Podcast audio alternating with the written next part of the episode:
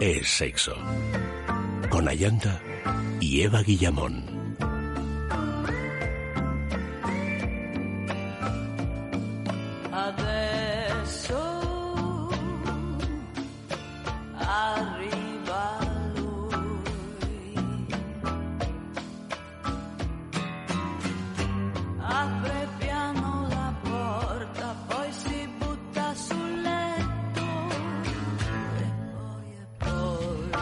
Muy buenas noches, queridos amigos. Bienvenidos a Es Sexo.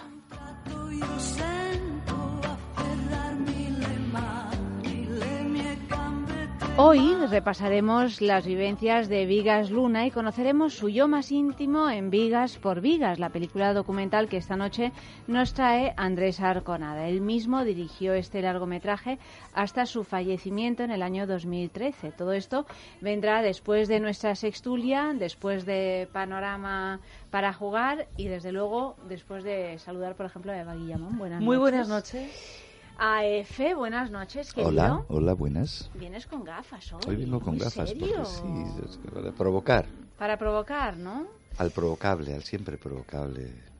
Ferrari. Oscar Ferrani, buenas noches. Buenas noches. Me ¿Qué te cuesta, provoca? Me cuesta, me cuesta porque tiene como esa cara de intelectual, se le pone cara como de empollón. Además, no puedes pegar a un, a No, un es, chico con es- gafas. es agravante, pagas más multa, pero no te preocupes, como yo también soy gafotas, si te tengo Sí, que pegar, sí. antes te las quito. de culo de botella Sí, también. sí, sí. De hecho, cuando se caen hacen un ruido que no... Oye, pero ¿por qué os tenéis que pegar en lugar de Bueno, cuánta eh, no nadie, buenas noches. Buenas noches. ¿Cuánta ¿Cuánta violencia? violencia? Cuando además Eso yo sí, creo que has sido tú, ¿no? Que me has enviado una noticia posible para la sextulia, ¿no? Es así, Y que, que hablaba de la posibilidad entre hombres de mantener relaciones sexuales, aunque no seáis homosexuales, así, pues, por disfrutar de la vida. Pero bueno, eso es una noticia. Por porque puro eso- vicio. Sí. por Eso, lleva, noticia, eso lleva sí pasando toda la, Sí. toda la vida. No, Sí, a mí me ha pues, parecido súper curioso. Es una noche, sea, mi una pregunta cosa lleva a es- la otra. ¿Cuántas veces tienes que repetir para darte cuenta que eres homosexual? Anda. ¿Cómo? Sí, o sea que ¿Cuántas una cosa es pregunta. una noche loca que Ah, pero que con gusto, te dices. acabas Claro, acostando no forzando. con alguien Claro. de tu mismo sexo, otra cosa es que ya busques la Claro, si, repetición. re- si repites, chico, a lo mejor. que te ha Chico gustado. y chica. No, No, chica. o que te ha gustado ese chico. en O que vuelve a particular. hacer frío esa noche, Claro. no has ligado. Claro, no sé. Le invierno, sientan bien como las Estas el cosas ti me cuesta. Una suerte de bifrontismo. siempre esa frase, esa frase de Mecano lo reúne todo. O sea, siempre Pero entonces cuéntala para los que no te hayan escuchado en otras ocasiones. la suerte de bifrontismo que solo da una paz. Que solo da Solo paz. da Me cuesta tanto olvidarte. Esa Sí, canción sí. que en una de sus en su tanto. texto dice una suerte de bifrontismo, que es una cosa que siempre nos ha dejado un poco perplejos desde que, Que nos lo, da nos lo hizo notar Sí, eh, sí. F.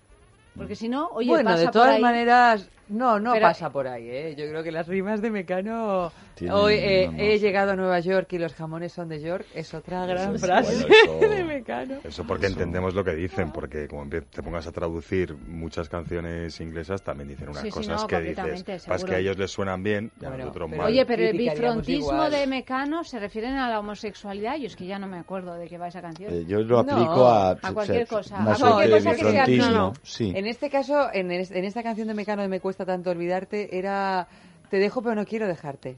o sea, el Entonces, bifrontismo es como que andan Te dejo porque creo que tú quieres que yo te deje. Están dos frentes, ¿no? Entiendo que me dejes. En dos Claro. frentes, Eh, ahí, y ahí, lo ahí. aplaudo. Perdona, Oscar lo ha dicho, que Sí, está sí. en dos Yo- frentes. Bifrontismo. Yo no llevo gafas, pero las llevo, o sea, llevo lentillas. Además, Por en eso- Mecano, he otra vez en. Góngora no, pero en Mecano es un Sí, experto. sí, yo me, me Lo- vuelvo- porque lo vive, lo, oye, y hoy, Sí, sí, yo, sí. yo sí. Además siempre me gustó el creo mecano. que cada uno disfruta con Los de Lego, pequeño. ¿no? suyo. No, Más la verdad es que era malísimo. Yo con los mecanos no- yo no me enteraba.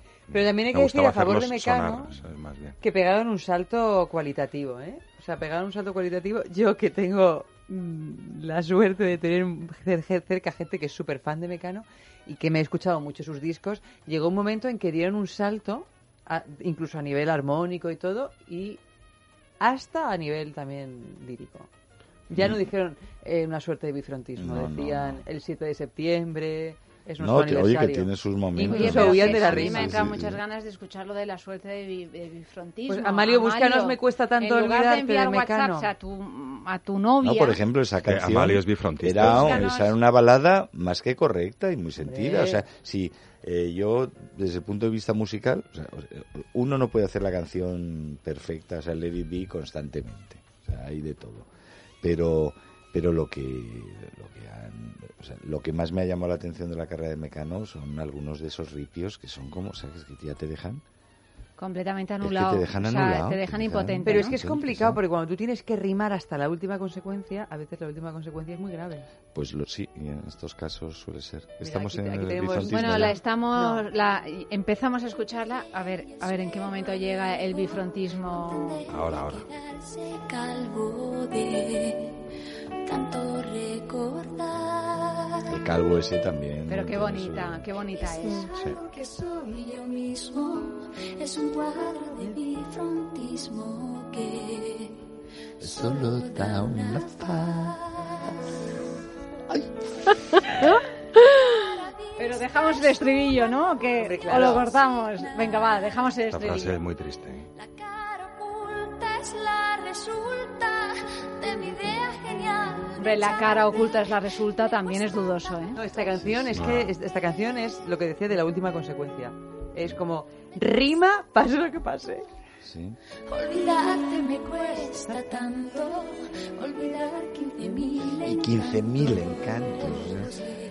¿Quién Bueno, pero- tiene 15.000 pero rimar- encantos? A mí me, a mí me pone blandito esta canción, ¿eh? A mí me pone Sí, blandito. sí. No, porque bueno, yo no te pasa voy a reconocer que me encanta, pero que si la, la analizas así, si la diseccionas como un mejillón, A ver, Audi, ¿qué hay sí. veces? ¿qué pasa? Pues que, Que ten- se tenem- pierde. tenemos un bifrontismo también Tenemos en el mejillón. Como bien dice Auril, las barbas no se pueden arrancar, No se hay, que, hay que Hay que cortarlas. cortarlas. Sí, eso nos lo explicó la ¿Os semana pasada gustado Auri. eso? Y además, eso nos ha sí, cambiado la vida a además, todos, mira, ¿no? Mecano tiene una cosa. Meca- Mecano es el placer culpable, incluso de muchos músicos, porque les gusta Black Sabbath. Bueno, pero los que le Y- gusta Black Sabbath y los que le gusta ah, Stockenheim. Sí, sí. O sea, que es, que es como... ¿Y qué haces O sea, escuchando no, no, Mecano si no, estás no, con no, no, ah, Philip no, Glass? no, no, era por error, no, estaba buscando a Philip Glass y se me ha Bueno, colado. pero eso es como si te gusta Amaral o... No, o- pero que Mecano, o sea, Mecano La han hecho de Van Gogh, grandes ¿cómo que canciones. Yo no? un No, la día de- sí, Bueno, pues bueno, sí, Sí, estaba- son esos temas estaba en bueno, Helsinki, o sea, Pero puse Mecano en un hotel. cuando éramos más, más jóvenes. Entonces ¿El eso nos, La libra. Ah, Y Mecano. No tiene explicación posible, pero Mecano yo hay conocemos alguna cuando canción éramos de la oreja de. Van Gogh que me la pone y la canto de principio a fin y me lo Claro. paso bomba. Sí. Amalio, Amalio lo que acabo No, de yo decir. pero- estaba, pero es yo que es estaba, En este ¿no? programa Oreja de Van Gogh no la No, ponemos. no lo ponemos, es verdad, pero digo que es ese tipo de cosa. Sí, que son melodías haciendo amigos felices y por todas tal, y, y encima, no, no, no me armonías lúcidas. O sea, y Alex me Ubago. Alex. Ubago, o sea, cómo hablar de Además- Amaral Claro. es, es un hit Sí, pero no comparemos a Amaral. Yo creo que Amaral, perdón, juega en otra, Por eso en otra yo liga. que no es lo en mismo otra Amaral que... que No, ahora es otro estilo. Pero bueno, Pero la igual de pegadiza. ¿Antes Sí, de Amaya o después tiene- de Amaya? No, Ah. estás Es en que Amalio y yo no antes, antes de, con Amaya. Con no Amaya. Sí, sí. bien. No, Claro, no, yo ya sí se después de Amaya, yo después de Amaya, sí. es que yo como no distingo no sé dónde termina Amaya, pero las famosas famosísimas son de Amaya. Sí. Pues. Pero luego incluso eh, Amaya llegó a hacer algo que parecía imposible, que es sobrepasar a la propia oreja de Van Gogh en sus letras. No, no. Se desorejó. Yo es que tengo muchísimas ganas de hacer una sección que en algún momento organizaremos en este programa de disección de, De letras, de, ¿no? letras de grandes canciones. Me apetece muchísimo. Sí, sí, como- ser muy divertido Como, eso, ¿eh? como tengáis que dedicar un programa al triángulo amoroso que dio con Mecano al traste, a lo mejor llenáis tres o cuatro programas. Ahí pasó algo. El yo no toco más, ahí pasó algo. Bueno, paso, que es que, bueno, pues cuando Ay. todos somos cuando todos somos volcán, pues eh, Claro. explotamos. al Sí, pero bueno, que hubo tres volcanes cruzados, que ahí hubo aún algo que, que no se ha acabado de solucionar. Bueno, pero es que entre Hawái, Bombay... Claro. se metieron en el baño. Otra canción maravillosa, Hawaii Bombay, Hawái, Bombay, paraísos, y a veces también. yo me meto en mi piso. Sí, no, sí, sí, sí, sí. No, son, son, pero vamos que Mecano, Mecano, o sea, yo estaba un- hace 10 o 15 años en un hotel en Helsinki, pongo la tele y, y lo, lo primero que oigo es a una tipa cantando Hijo de la Luna en finlandés. Bueno, es que se con una tradujo a miles de idiomas, Sí, Hijo de sí, la Luna. Y eso no lo consigue Amaral ni... No. Eh, joder, la luna que sí, y desde el punto de vista Sí, sí. musical, eh, de vista musical, pues, o sea, las producciones eran impecables, eh, luego, las melodías y las evoluciones no son, no son, pre- no son pre- previsibles, o sea, tienen Lo- Algunas más tienen- que otras. Sí, bueno, pero, tienen pero su sí. gracia. No, Eran creo variaditos que, en su- Que, que en el salto cualitativo que dieron musicalmente y a nivel también de textos, o sea, ahí hubo un aprendizaje glorioso. Y son míticos. Y además y en, en- en- en- España, en toda Iberoamérica, sea, son, una- son, unas- son los ABBA españoles. Sí, y, no, y no olvidéis de la voz femenina hablando en masculino. Es lo que yo iba a Que decir. aquello era un algo que Sí, sí, también, que también sí. era muy inspirador en aquellos tiempos y muy, muy transgresor incluso, podríamos decir. ¿eh? Ya el nombre del grupo es como un homenaje a, a Rima, a la suerte de bifrontismo, al cuadro, al cuadro de bifrontismo. Bueno, vamos con la primera noticia de la noche. El titular dice así, el adulterio de la suerte. En el siglo XVI, en la isla de Java, en Indonesia, un príncipe huyó con su madrastra, de la que se había enamorado, y ambos se escondieron en la montaña Gunung Kemukus. Pero un día fueron descubiertos y asesinados. Los cuerpos se enterraron en la cima de la montaña y de esta historia nace el ritual para conseguir buena suerte que permite tener sexo con desconocidos. La ceremonia es la siguiente.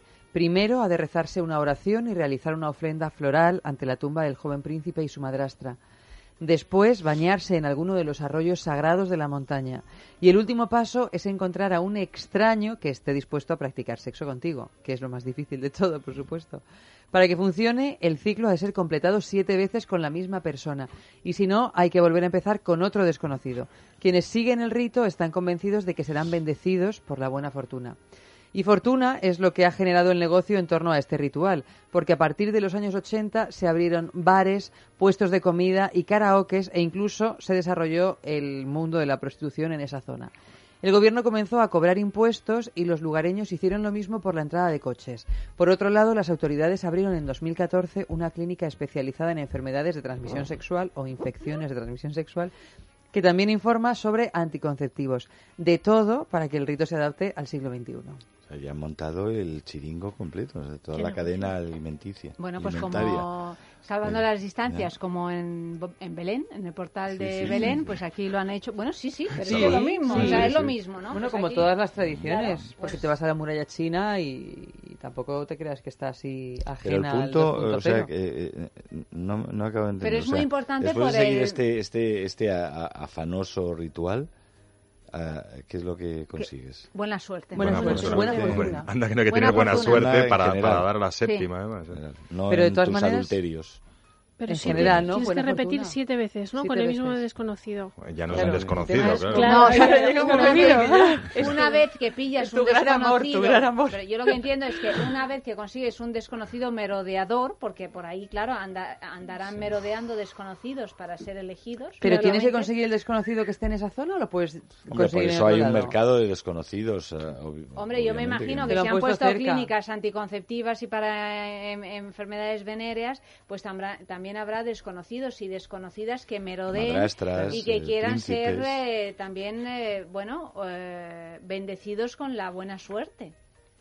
Claro, ¿no? porque esto es O sea, un que quiero decir que se convierte en una especie de de, dos, ¿no? de local swinger en el A lo que- bestia. en el- a lo bestia, Claro. pero, al aire libre, ¿no? En Pero, plan, pero además en fuertemente, fuertemente paradójico. O sea, ¿cómo vas a querer buena fortuna si tienes la buena fortuna de encontrarte con alguien compatible paseando y encima poder repetir siete veces? Ya con eso ya eres afortunado. Bueno, no pues necesitas, no claro. necesitas más, más claro. buena fortuna. Es un poco paradójico, pero bueno, en fin. Bueno, Entonces- pues es que a veces las cosas, las mm, buenas fortunas son paradójicas. Pero claro, aquí la frase esta de, perdona, ¿nos conocemos? No, no, yo creo que no. No, no, no, pero si ayer nos No, no. echamos un cohete que No, no, no, veas. No, no, no, pero era yo. no, no. Yo creo que no era yo, no era yo. Ah, por favor, no sé, no sé, esto es muy raro. ¿eh? Es que estamos mayores ya para Yo diría que qué bonito. ¿no? Pero Hombre, qué si bonito. sale- pero si sale- ¿no? ¿Aquí Tú te vas a te- venga, va, voy a pillar a un desconocido. No, no, aquí, aquí yo creo que aquí acuden, ¿no? si se ha montado semejante industria, deben de acudir, porque además es que Indonesia es uno de los lugares con más turismo que hay. No, pero esto es un show ya, o sea, es No, evidente, claro. o sea, que uno va ahí Hombre, es un y, show, y vas a pillar. es como el mundo fantástico, porque Claro. imagínate la cantidad de desconocidos y Mundo fantástico nos referimos al- a, la gran tienda de eh, Sí, al sex artículos shop de la calle Atocha de Madrid. eróticos, ¿no? Claro. Claro, porque debe haber muchas parejas de desconocidos que estén intentando conseguir buena fortuna. En el lago, rezando, teniendo y- sexo y- en las y- y montañas. tienen sexo ahí en el mismo templo o, o no? Hombre, bueno, pues- tienes que tenerlo siete veces en diferentes lugares, o sea que... Pero, hombre, se habrá convertido en un sitio como de cruising, ¿no? O sea, Claro, por eso claro, que es- es mundo realidad, fantástico. Es lo Claro. que parece, es lo que Es- parece. es un- Los, los árboles tienen dispensadores de condones. Va a ser eso. O solo ponen alcornoques para que te lo hagas tú. para que te lo hagas tú ahí con el caucho. es parte del ritual, ¿no? En fin, es una, es una noticia muy interesante. Podría dar para muchos programas, ¿no? Hombre, Oye, dicen que si Joder, pues siete... habrá que ir, ¿no? Enviado Claro, desde especial, ya estamos. enviado especial de Hacer, llamarle, llevarle de lo de... Voy, pues voy por la, a la Reportero. Yo la semana que viene la tengo más tranquila. La- Si no, te puedes acercar un momentito y ver qué, qué es lo que No, sucede bueno, un momentito no, un momentito precisamente Bueno, no. siete... Para que te dé No. tiempo a siete veces, ¿no? Pero siete veces si la- esa persona quiere y tú quieres con esa No, persona claro, siete claro, veces, claro, que porque tienes- imagínate que alguna de las Os partes tenéis no... que poner de acuerdo. y, y llevarán cartilla, un sello. Yo creo que como los peregrinos. Claro. Hombre, no, Y pero, sa- oye, se presupone una cierta honestidad, ¿no? Porque si ante los elementos divinos y, ¿no? O sea, el- No, pero bueno, a veces tú te olvidas. si tú quieres ser engañas... honesta y a veces dices, mira, ¿qué, ¿cuántos años llevamos juntos? ¿Dos o tres? No me acuerdo. Oye, y si eres bifrontista, tienes que hacer 7 por 2. Pues Tienes que hacer 14, 14 14. encuentros, entiendo, ¿no? Pues si eres bifrontista, pues tienes un problemón, ¿eh? Claro, no. Vamos, quiero decir que el 7 por tiempo, 2, o sea, 14. No hay que no hay que ser avaricioso con la suerte tampoco. o sea, No, Oye, quien va por todas, va por todas. No, pero bueno, ir a por todas es las Tener una- siete. Si hacer, hacer un pleno al Esto- esto 14 de- ya es, esto- vamos. Esto del 7, de todos modos, es curioso porque, por ejemplo, en la Catedral de, mm, de Valencia, si una mujer quiere dar a luz porque está ya harta, porque este niño, porque no nace, que no nace, pues hay que, dar, hay que tomarse un chocolate con churros en una cafetería que hay ahí enfrente y dar siete vueltas a la catedral, que no es cosa fácil. Claro. O sea que- Claro, y al final con Claro. el traqueteo acaba el crío cayendo, Entre el claro. chocolate que hace que todo eso se ponga en marcha y trae, pues uno acaba Claro. dando, dando a luz. Y es el número 7, una vez más. ¿El 7? Oye, pues tendrá algo que ver con, ¿Qué con, tiene con el lo- siete? Bueno, bueno, pues mira, el 7 es, el- es Que el no número de la, en, en todo en todo el tema de cómo se llama la los Numerología. numerología es el es el tema de la espiritualidad y es el tema del del principio también, es el principio de algo siempre el 7. ¿Ves? Claro. O sea, tú te acuestas siete veces Pero por eso dicen con que un hay tantas y es el principio de algo sin ninguna duda. O sea, Claro, el principio Claro. incluso de algo corto, más o menos corto, pero puede ser el principio, pero por eso dicen que este Oye, año que pero es te el tiene que 2017, apetecer siete veces, porque a veces con un desconocido ya con media vas que chutas, ¿eh? Por eso dicen que puede el ser el final de 2017 algo corto. Por eso dicen que el 2017 es un ¿Ves? año tan importante. No, lo digo para terminar. Ah, ah, claro, por el porque- siete. Claro, porque, Ah, porque termina en claro. 7 y porque todos juntos suman 1. Si tú sumas el 2, eh, claro, todos los diez, dígitos de sí, sí. El uno y el 2017 siete, suman, pero suman uno. 1, suman Ah. 10, que es 1 porque el 0 no, no cuenta. Entonces, entre que termina en 7 y es el principio de algo y que, te- y que de alguna manera también es el 1, que es otro comienzo, estamos en un momento estelar. Me Lo gusta, digo me completamente en serio. Pero para ¿eh? el tema sexual o en general. Bueno, Ya yo espero que si sea un momento estelar, también esté incluido el sexo. Si no, no pues es si un no, momento es estelar. un- no es un momento... Allá anda barre para casa, claro. No, Bueno, para para casa casa. no. Ahí el Ah, sexo y en el sexo, sexo que pone muy contentos, ¿no? sí. A todos. Estelar para la industria papelera. Pues oye, porque pues muy bien, claro, No, no, ¿eh? también es estelar para la industria papelera, pero toda la- o sea, si es estelar para toda la gente, es estelar también en el sexo. Si no, no es estelar. Claro. Eso está claro. Cartillas ya. Para, Para uno, sellando los siete, ¿no? Sellando Siete. los siete. Los de los siete. Y bueno, pues nada, vamos a organizar un viaje, nos vamos para allá. ¿Dónde? A la isla eh, de no, Java. No está nada luego, mal, ¿eh? La No, El nombre, tiramos. el nombre del monte era curioso. Lo que pasa es que el problema es de tirar es que solo conducimos tú y yo. Joder, es que de aquí a Java... que hay que tirar mucho. Nosotros Yo animamos. no- ¿eh? paso- Pero yo a Oscar, Jaca, Oscar, mucho. Oscar y yo que no conducimos, porque también conduce Auri. Ah, tú también, Aurea? yo- Ah, conduzco. Oscar, no, y yo que no conducimos nos tumbamos a dormir y somos los que ponemos realmente en práctica el sexo. Tú te vas, No, te vas a poder, te vas a De- poder de tumbar a dormir mejor porque yo no, de- no quepo los coches. de-. De choferes. Sí. Bueno, Yo- y si no, y a las malas, si no pillamos ningún desconocido, hacemos como que somos desconocidos, porque al fin y al cabo sexualmente podríamos considerarnos desconocidos. Entonces hacemos Sí, esa, esa famosa Sí. pregunta que, te- que hace tanta gracia. lo de, ¿Perdona, te conozco? No, yo No, creo no, que Pues no. mira, me suenas, pero no. es que- podemos intercambiar los roles. F que hable de recetas, la, la Guillamón que se ponga con los juguetes, yo me pongo con los libros. Y así como desconocidos, ¿no? Auri- Yo No, mira, todo y, de y- y Auri se pone con los mandos. de- Con los También. mandos Yo con los mandos y Sí, yo, sí. pues no se sabe. Yo. Y a, Ma- Amalio a Amalio le ponemos de coach Y tú directamente. indudablemente haces de de, de nuestra... Muy bien. ¿Cómo se llama? No. Maripaz, de nuestra de- sexóloga. De nuestra Maripaz Ruiz. Pues mira, ya está. Organizado.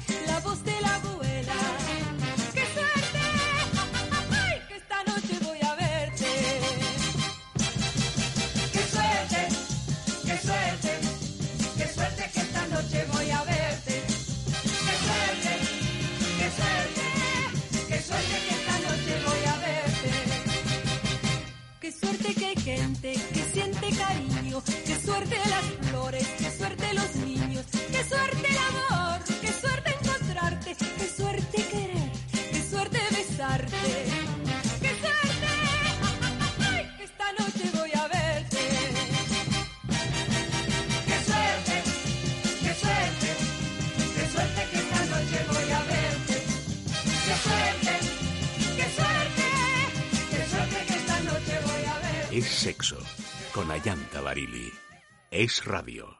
Recuerdo la primera vez. Me hablaron tan bien de ti. Te llevé a mi habitación. Mi imaginación se disparaba. Recuerdo cuando llegó Juan, su sorpresa al verte, pero sobre todo, recuerdo el placer que me diste vibrando en sus manos. Descubre una vida sexual llena de primeras veces en amantis.net y en nuestras tiendas de Madrid y Barcelona. Amantis, tu tienda erótica. Seis, ocho horas. Lo importante no es el número, lo importante es un sueño de calidad. Dormax Silencio, gracias a la melatonina y al jengibre de su fórmula, nos ayuda a respirar mejor y conseguir un sueño continuo, sin ronquidos, profundo y reparador. Los extractos relajantes de Dormax Silencio nos permiten dormir toda la noche de un tirón, propiciando una jornada relajada. Duerme y deja dormir con Dormax Silencio, de Laboratorios Acta Pharma.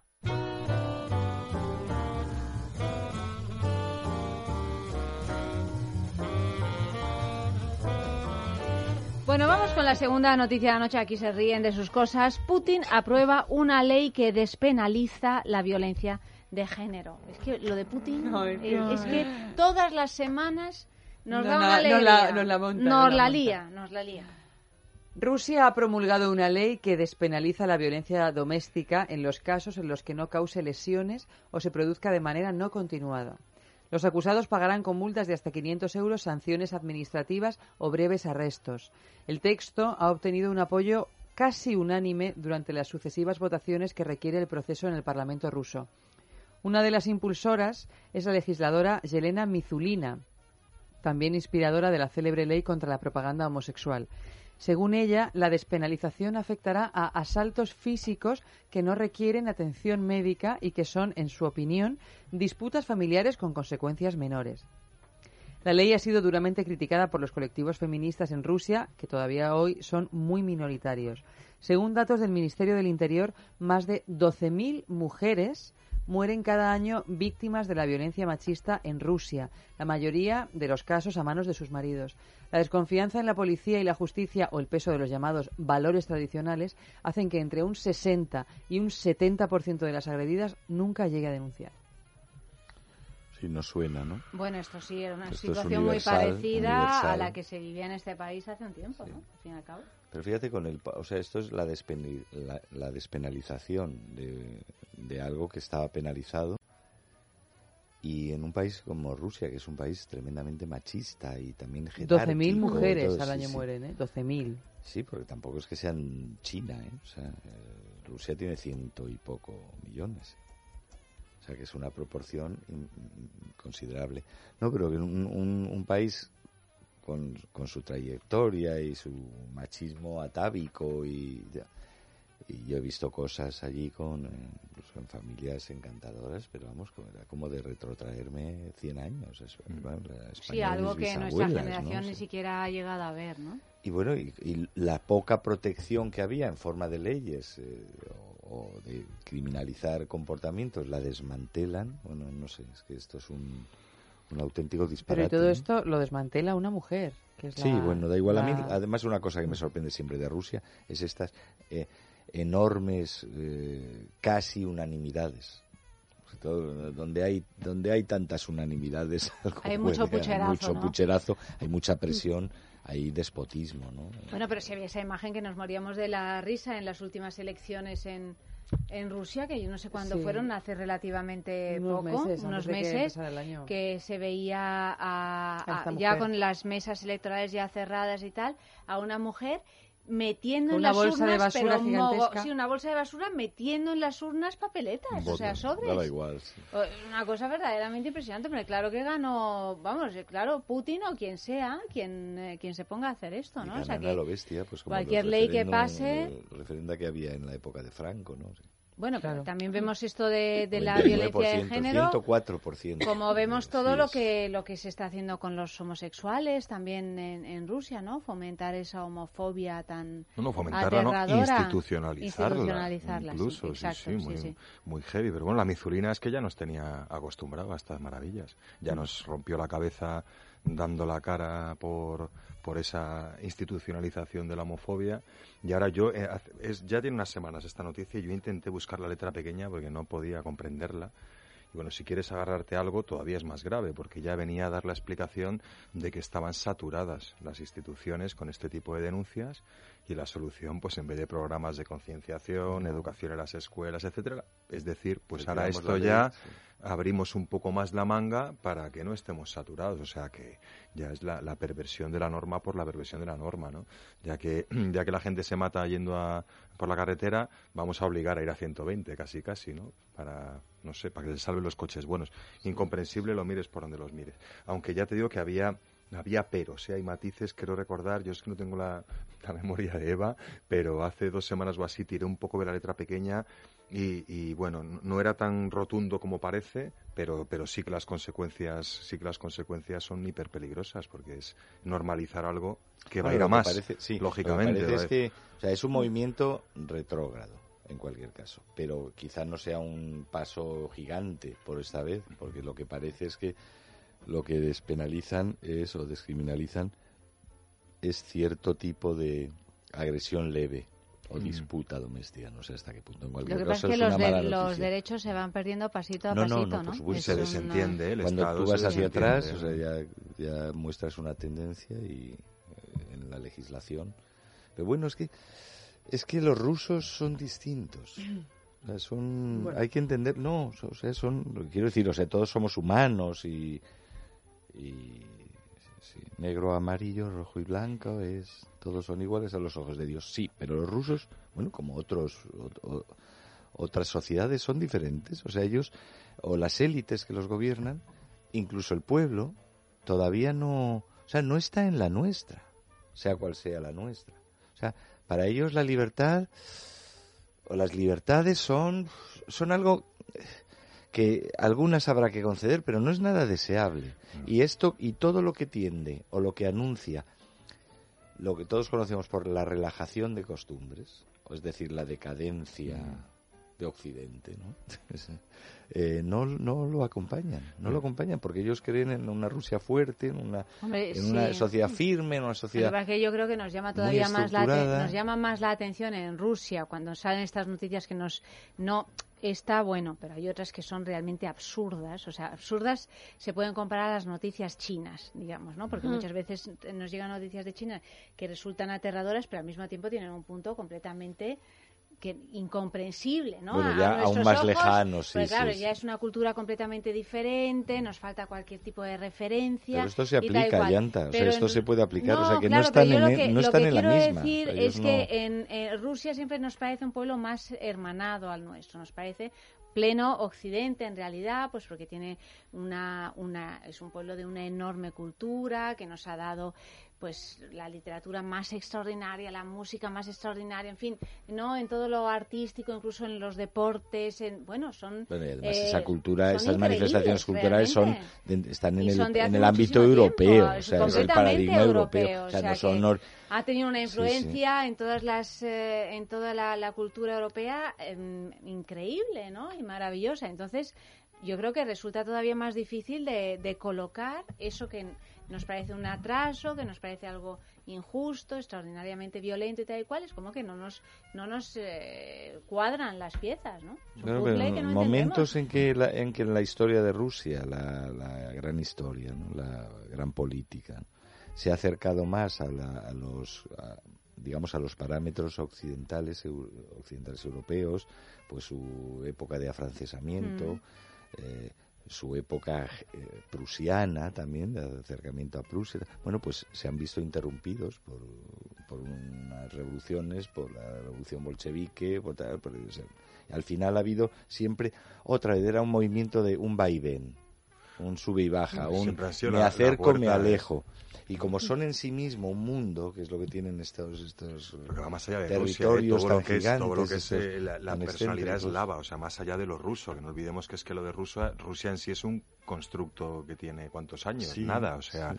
todavía se están pegando de quién es quién, ucranianos, eh, vecinos varios, que ya trasciende Mira la lo propio dificultad ruso, en el ¿no? RIS para conseguir Sí, Rusia. pero bueno, están los lo eslavos, lo que ha pasado pero luego el imperio, el imperio ruso, que ya tiene unos cuantos siglos, ¿no? Y su mentalidad. Bueno, pero es que lo mismo ocurre, lo mismo se ha dicho de España, que si España, Spain is different, y, o sea, las particularidades y que España, pues la democracia, o sea, todo entra, pero bueno, en el, el momento histórico ruso no está para grandes vainas, o sea, es un momento todavía demasiado viril.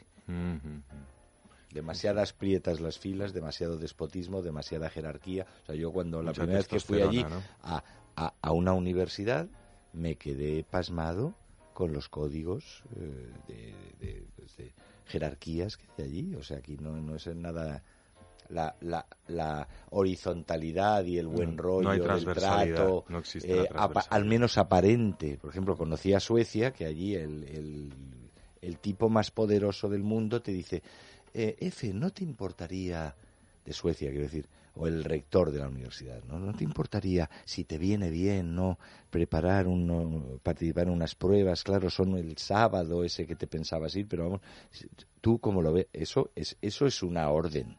Sí, sí, pero, pero, Pero está, está, está colocada, Planteada está de planteada de un modo muy amable, muy cordial, muy tal. No, no, allí es que son como los Dalton. O sea, el grande es como un dibujo animado. O sea, el, el, el pez grande le pega un bocado al chico, o sea, al El siguiente, mediano, que a su vez se vuelve al siguiente y, y, y repite la bronca al más pequeño, al más pequeño, al más pequeño. Una cosa acojonante, ¿no? Esto lo he visto yo, esto hace nada, ¿no? Bueno, se Y celebra se- este año un siglo, ¿no? 100 años de la, de la revolución, ¿no?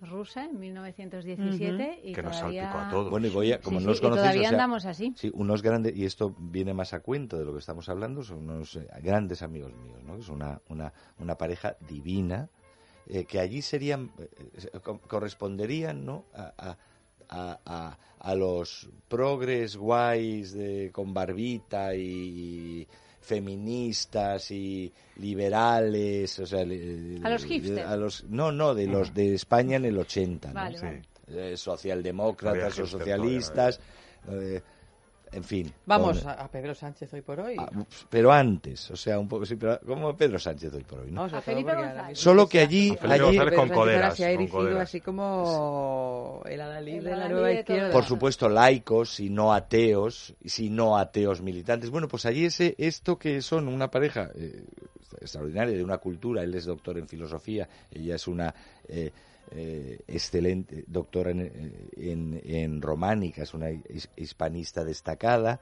Bueno, pues allí la manera de vivir la progresía es que son ultraortodoxos, dado que allí, igual que en el franquismo, la, la religión era, vamos, era estatal, prácticamente había que ser católico o se te miraba mal, ¿no? Allí, no, allí estaba reprimido.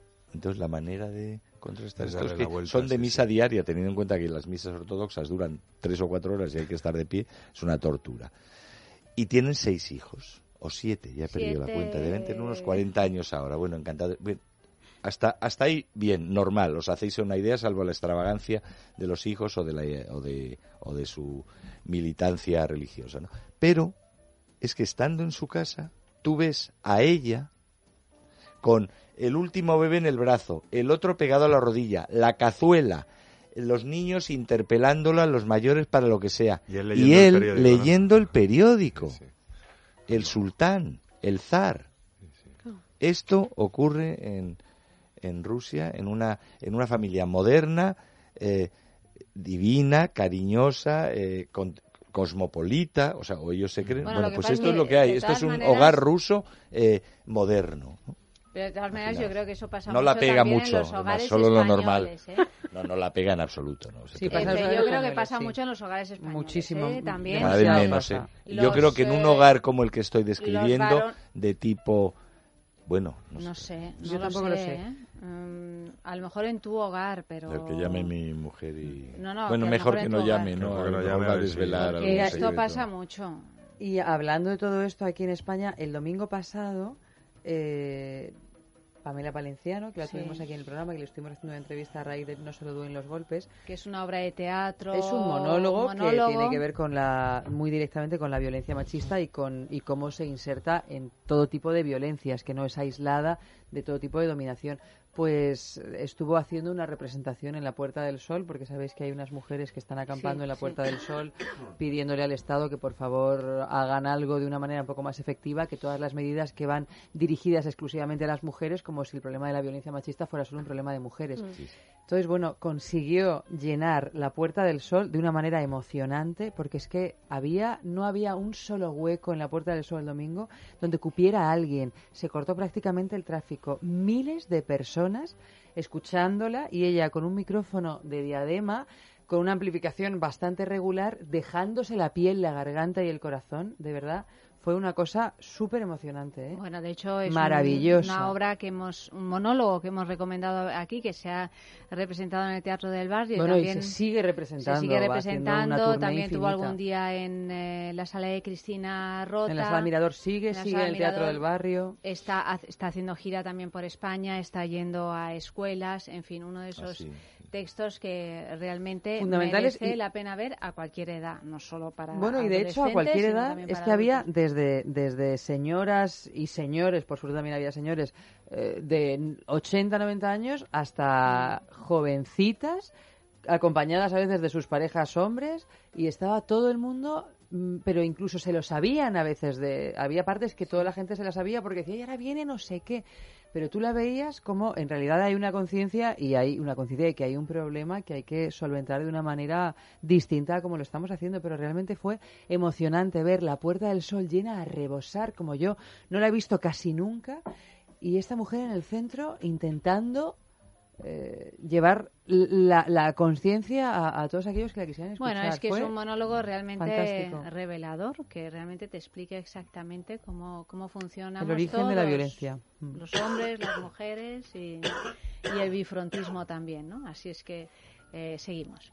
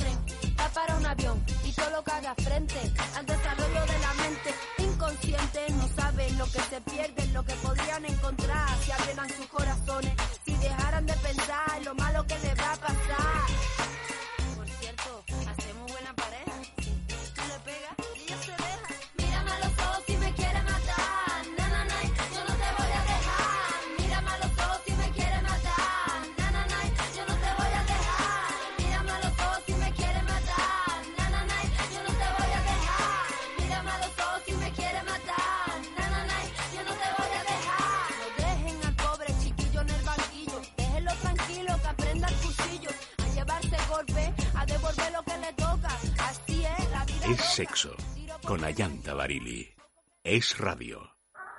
Ya están los vecinos otra vez. Lo mismo les da de noche que de día. O lunes que domingo. Y eso que en las reuniones de vecinos parecen gente normal. Pues nosotros no molestamos a nadie cuando lo hacemos. Eso, cuando lo hacemos. Descubre más de 5.000 maneras de molestar a tus vecinos en amantis.net y en nuestras tiendas de Madrid y Barcelona. Amantis, tu tienda erótica. Ceanum es único y exclusivo porque tiene un colágeno único y exclusivo que es el que está presente en la piel, que no es igual que el que está en las articulaciones. Ceanum contiene colágeno tipo 1. Ceanum cuenta con la máxima seguridad y eficacia porque se trata de un colágeno de calidad farma. Tomar un vial diario de Ceanum en tratamiento intensivo de 10 días para obtener los mejores resultados sobre la piel. Ceanum, más que un tratamiento, de Laboratorios Actafarma.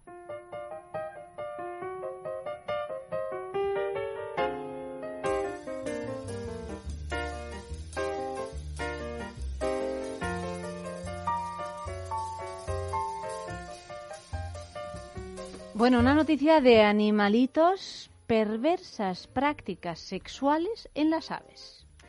Los comportamientos amorosos o sexuales de las aves están condicionados por la rentabilidad de invertir o no en esas relaciones, una cosa absolutamente pragmática. Los pájaros pequeños tienen menor esperanza de vida y no les interesa mantener una sola pareja, mientras las aves de gran tamaño, más longevas y territoriales como las cigüeñas o las grullas, pueden optar genéticamente por la monogamia. Sin embargo, especies como el herrerillo común tienen comportamientos polígano- polígamos. Perdón. Macho y hembra de una misma pareja pueden copular con parejas vecinas, juntar en un mismo nido huevos de diferentes padres. En el milagro negro se dan casos de prostitución. Milagro negro que es un bicho. Un ave. Perdón, en el Milano negro. Ah, yo decía, el La milagro bonita. negro, Es una claro. práctica sexual nueva. Milagro negro, pero me, me Sí, parece para estaba como, pensando, digo, esto como será una nombre práctica de- sexual O sí, o como nombre de burdel, el milagro negro. Bueno, pues está muy como- bien. ¿no? La verdad no, no ha sido un, un lapsus mío. En el Milano negro se dan casos de prostitución. Las hembras aceptan ser alimentadas durante la incubación o cuidado de los pollos por otros machos que no son los padres a cambio de copular con ellos. El playero pectoral, esto en el Ártico, ejerce la poliginia dominante masculina, es decir, el macho busca engendrar, engendrar el mayor número de descendientes, a lo que dedica casi todas las horas del día en verano, sin ocuparse posteriormente de su crianza que le deja a la hembra. Los especialistas concluyen que todos son procesos evolutivos para aumentar las posibilidades de perpetuar la especie, pues ser monógamo en la naturaleza no es cuestión de romanticismo, sino de rentabilidad. Bueno, en la naturaleza y en, y en la no naturaleza, ¿no? También en nuestra sociedad, ¿no? La Pero, monogamia en claro. realidad se instauró porque era más rentable, no por Pero es otra que somos cosa, naturaleza, ¿no? somos naturaleza. Bueno, de hecho, fíjate qué problemas tenemos, tenemos secularmente con la monogamia, ¿no? Ahora el divorcio sale caro también. 100.000, pa- ya lo Pues sabéis. si es que habría me que ser como eh, en Rusia, que no se puede uno divorciar y San se acabó. Ya, 100.000 ¿no? Ya parejas está. se divorcian en broma, ¿eh? España al año. 100.000 La parejas, ¿eh? media de los matrimonios está en tres, Tres años, años. señores. De verdad, ¿eh? estos son unos datos que han salido Vaya, recientemente. vaya pájaros y Tres pájaras, años, tres años allanta, que te digo que nos acercamos peligrosamente a esa fecha. Bueno, Porque y- las dos nos casamos en el 2014 y estamos en el 2017. Sí, pero y además que- si Así, calculas... bueno, pues mira, los demás No, no, no, tenemos no has dicho- nuestra ventana de oportunidad. ¿No has dicho que el Y el- y 2017 el era un Milano buen año? negro. No, No, no, no, puedes- bueno, es un buen año, es un año del el milagro principio, sé yo, de, de principio, para que empiece una cosa tiene que terminar otra, entonces hay que agarrarse aquí este año, hay que tener mucho cuidado. Hay que tener mucho cuidado que es un año malo. No, no es un año malo, Ayanta. Es un año buenísimo, es un año perdón. No, es un año bueno, lo que pasa es que a nosotras nos coinciden dos variables. Los ¿Dos? tres, ¿eh? Dos. Una, ¿no? hombre, nos ¿Cuál es la coinciden otra? dos. El año bueno, el año del 7, que es el año Ah, el del año del principio, siete, y el y año que de es que el tercer año de casualmente matrimonio. es nuestro tercer año de matrimonio. Bueno, yo no noto, Otra vez ¿eh? No bifrontismo. noto que haya Otra vez bifrontismo. bifrontismo a tope, Bifrontismo. pero yo no noto que haya ninguna muestra de, de fin de matrimonio, de divorcio ni nada. No, esto viene de repente. ¿eh? Esto viene Hombre, de no me repente. digas eso, Esto no avisa, ¿eh? Avisa. chas y. Y de repente no viene, de repente no viene, a la que estás un poco... Mira, si hay 100.000 Sí, parejas que se separan en este país. Yo el otro día repente, estuve hablando con tu marido, bueno, estaba Oscar también. Y yo no escuchaba porque... En el... Bueno, en un sitio donde coincidimos. No, no estábamos solo los chicos. Ah, vale. Y, y la verdad, la verdad es que no, es que no tratamos nada. No había ningún jugando indicio. Al de repente. Pero el que no hubiera ningún indicio en esa conversación tampoco garantiza nada. Bueno, ahora, ¿y tú la qué piensas de esto? ¿Esto llega así de pronto? Yo creo que no. Hay, hay, hay unos factores, ¿no? Yo le vi incluso demasiado feliz. Entonces, que es cuando estás preparando. El llevabas gafas o, o lentillas para verlo así, pero a lo mejor lo viste borroso. No, no, no, le vi, le noté, le intuí. Pero a quién, al marido. Al marido de ella. Pero... ¿Y eso quiere decir que está feliz con ella y Sospechosamente que va a con ella? feliz, sí, sí. O que no. está ah, tan, porque tan cuando, feliz... cuando uno ya. expresa que estás muy feliz, algo también claro, huele a podrido, sí, sí, ¿no? O sea, bueno, esto nos decía Te regala flores tu marido, Ayanta. En el lunes pasado. Sí, bueno, no, la verdad ha dejado de regalarme flores. Mm. Oh, uy, ahí, uy, la tienes, uy, ahí la tienes, ahí la tienes. Ahí tienes el de repente. Ha dejado de regalarme flores. Pero es que luego el de repente cuando te teléfonos. San Valentín, uh. ni en mi cumpleaños. Uh. Mira, en San Valentín pero también, porque aquí perdóname, somos... no, no, no, hay eso... perdóname, pero a veces dicen Las que cuando regalan flores es, porque se tienen que hacer perdonar algo que no confiesan. Mm, puede ser. Ya. Bueno, también es o sea, casi casi prefiere una es que, que no esto, le esto nunca flores. sabes, nunca sabes. Si regalas, regalas. Es ambiguo, regalas, es ambiguo, es muy ambiguo. Hay, bifrontismo. Hay bifrontismo a tope. ¿Tú, ¿Tú cuántos años llevas, Auri? ¡Uf! Mogollón. Oh, oh, no sigas. Ya pasa los 10. ¿Ha pasado los 10?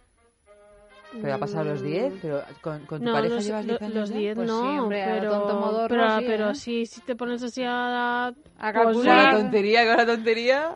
Que entre una tontería y otra. ¿Pero casada? No, casada no. Casada no, pero no. da igual. Como, no, pero es como casada, amancebada, ¿eh? amancebada. Amancebada no. Amancebada, no, amancebada feo.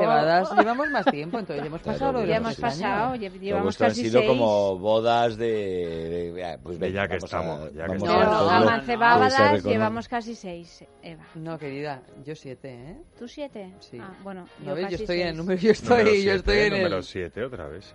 Ah, otra vez del 7.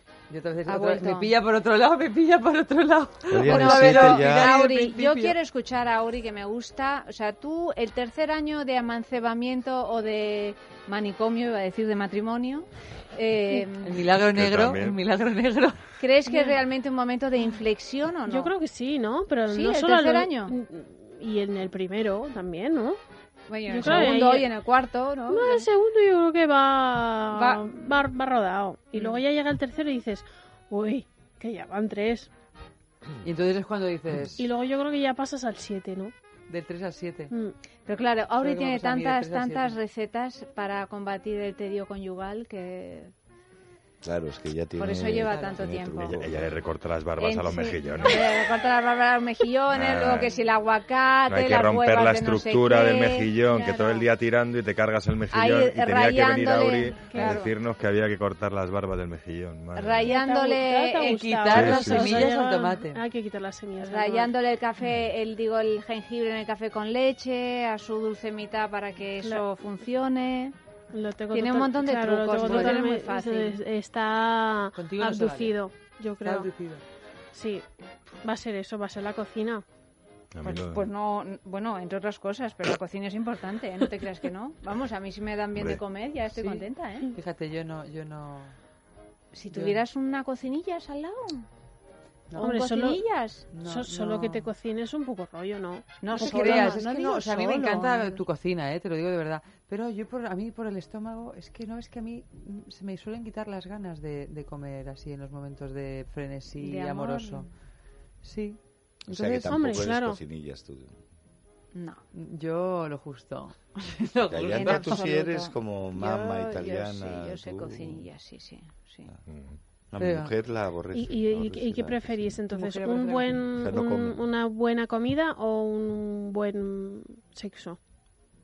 No se puede una buena comida o un eh, buen sexo, vale, tal y como ha puesto cara de, pero ha puesto cara pero de, de, de qué va. O sea, yo he puesto cara de pero ¿quién prefiere la buena comida? No, claro, tú Hombre, ya pero bueno, pero Auri, ten en cuenta ¿eh? que el sexo, ¿eh? el sexo oral pues Claro, ahí, se juntan no las dos no se, mastica, cosas. No se mastica. Claro, es que son dos apetitos. O sea, no se puede decir... Eh, esto es peor que a quién quieres más, a papá o a mamá. Claro, es un pago parecido. Bueno, son dos apetitos, pero, pero yo en mi caso es que el tema de la comida me gusta de verdad. ¿eh? Yo disfruto muchísimo las cosas de comer, pero me parece un placer absolutamente secundario. Sí, pero eh, como placer, pero como necesidad en cambio, o sea, si tú, claro, en nuestra sociedad no estamos acostumbrados a pasar hambre. Bueno, tienes como Gusa que hace, Bueno, hace ocho horas, mi hoy no me da social, tiempo ni a comer. Que no estoy acostumbrada a pasar hambre. Si la pasara, probablemente te diría otra cosa. No, claro. no, es que, es que cuando, eh, o sea, en, en la escala de necesidades ocupa un lugar mucho más básico. O sea, es que si tú estás muerto, o sea, muerto de hambre, no, no muerto de hambre, o sea, De hambre muerto de hambre Si pasas necesidad- O sea, si es que tienes un hambre, pero atroz, atroz, no, de no porque persona, no tengas dinero o medios, no porque, persona. porque ese día no se ha dado, porque yo que sé, estás metido, es que no quieres otra cosa. Es que ves a, Sí. a, a mí me, me ha ocurrido un par de veces, pues por chaval, además de, o sea, con 18 20 años, ¿no? Se, se llega un momento y no tenía dinero y no sé, y llevaba dos días sin comer y es que ya empezaba a ver las chicas como como a last, Como filetes. no, no, o sea, como a last, o sea, para comérmelas, o sea, Las chicas, sí, bueno, pero no estamos hablando de ese tipo de, de situación quizá un poco extrema. No, yo estamos creo que hablando no. de juntar una cosa con la otra. Y en cualquier caso, estábamos hablando de, de las perversas prácticas sexuales en las aves. Que los pajaritos pequeños son mucho más promiscuos que los grandes. Básicamente también. Sí, también que dice, yo no eso. ¿Eh? Y lo del milagro negro también. El milagro milagro, negro. el milagro negro, el milano negro. Donde se dan casos de prostitución. Pero ¿y por qué pensáis que en, que en las aves se da tanta perversidad? ¿Qué es, qué es lo ¿Quién que ha dicho que eso sea perverso? Bueno, si es bueno, pero natural. yo creo que es la- natural. la no que el perversidades. animales, ¿no? ¿Tú Claro. crees? Hombre, Sí, son conductas, dudas, además las claro. aves, claro, las aves es que las aves no es como decir los mamíferos. Que es decir, que no es un Que hay muchos. que no hay es una muchas aves. Sí, pero yo creo que en cualquier caso, en todo tipo de raza animal, eh, hay conductas que van más allá de la propia procreación. O sea, que el sexo es una cosa que no solo se utiliza ni siquiera en el seno de la naturaleza como algo eh, para el desarrollo de la especie y punto y final. Y yo creo que eso está claro porque ha habido un montón de... A los que nos gustan los documentales de animales, pues mm, lo sabemos de sobra. O sea, que hay un montón de casos en todo tipo de razas y de especies, mamíferos, aves y además de las aves. Se ha estudiado muchísimo el comportamiento sexual de las aves. Que, que tienen una relación con el sexo que va más allá de la, de la reproducción de la especie. Muchísimo más allá. De hecho, yo siempre cuento este ejemplo, pero es que es un ejemplo preciosísimo el del pájaro jardinero. Cuando el pájaro jardinero se dedica días y días y días a coger palitos y a ponerle, son pájaros azules, a ponerle esa casita a la hembra para cortejarla de una manera bellísima. Todo tiene que ser azul. Entonces, cuando después... Todo tiene que ser azul. O sea, imagínate lo que del- tarda. Un ave del paraíso, ¿no? Es de uno de estos pájaros. Este es el pájaro jardinero. el pájaro es el pájaro jardinero, jardinero. Y entonces, después de tener durante días y noches de trabajo y de duro trabajo su casita preparada, Su casita azul. su casita azul preparada, llama a la hembra, la hembra, bueno, mm, tarda en llegar porque tarda y la está esperando y a veces la hembra llega, lo mira así con despecho y, y se va. Así, le ha sin gustado, más. no Y luego No le gustó la no, no, no le ha gustado y se va. Y entonces, claro, ves al pájaro que se queda abatido completamente. Y en otros casos, el- a- a- después del mismísimo esfuerzo, llega la hembra y cuando está la hembra robada, llega otro pájaro, ¡bum! Le destruye la, la casa y, y entonces decía la voz en off de este, de este reportaje. Pero el pájaro jardinero no se pudo enfadar porque es- alguna vez ya lo había hecho él antes.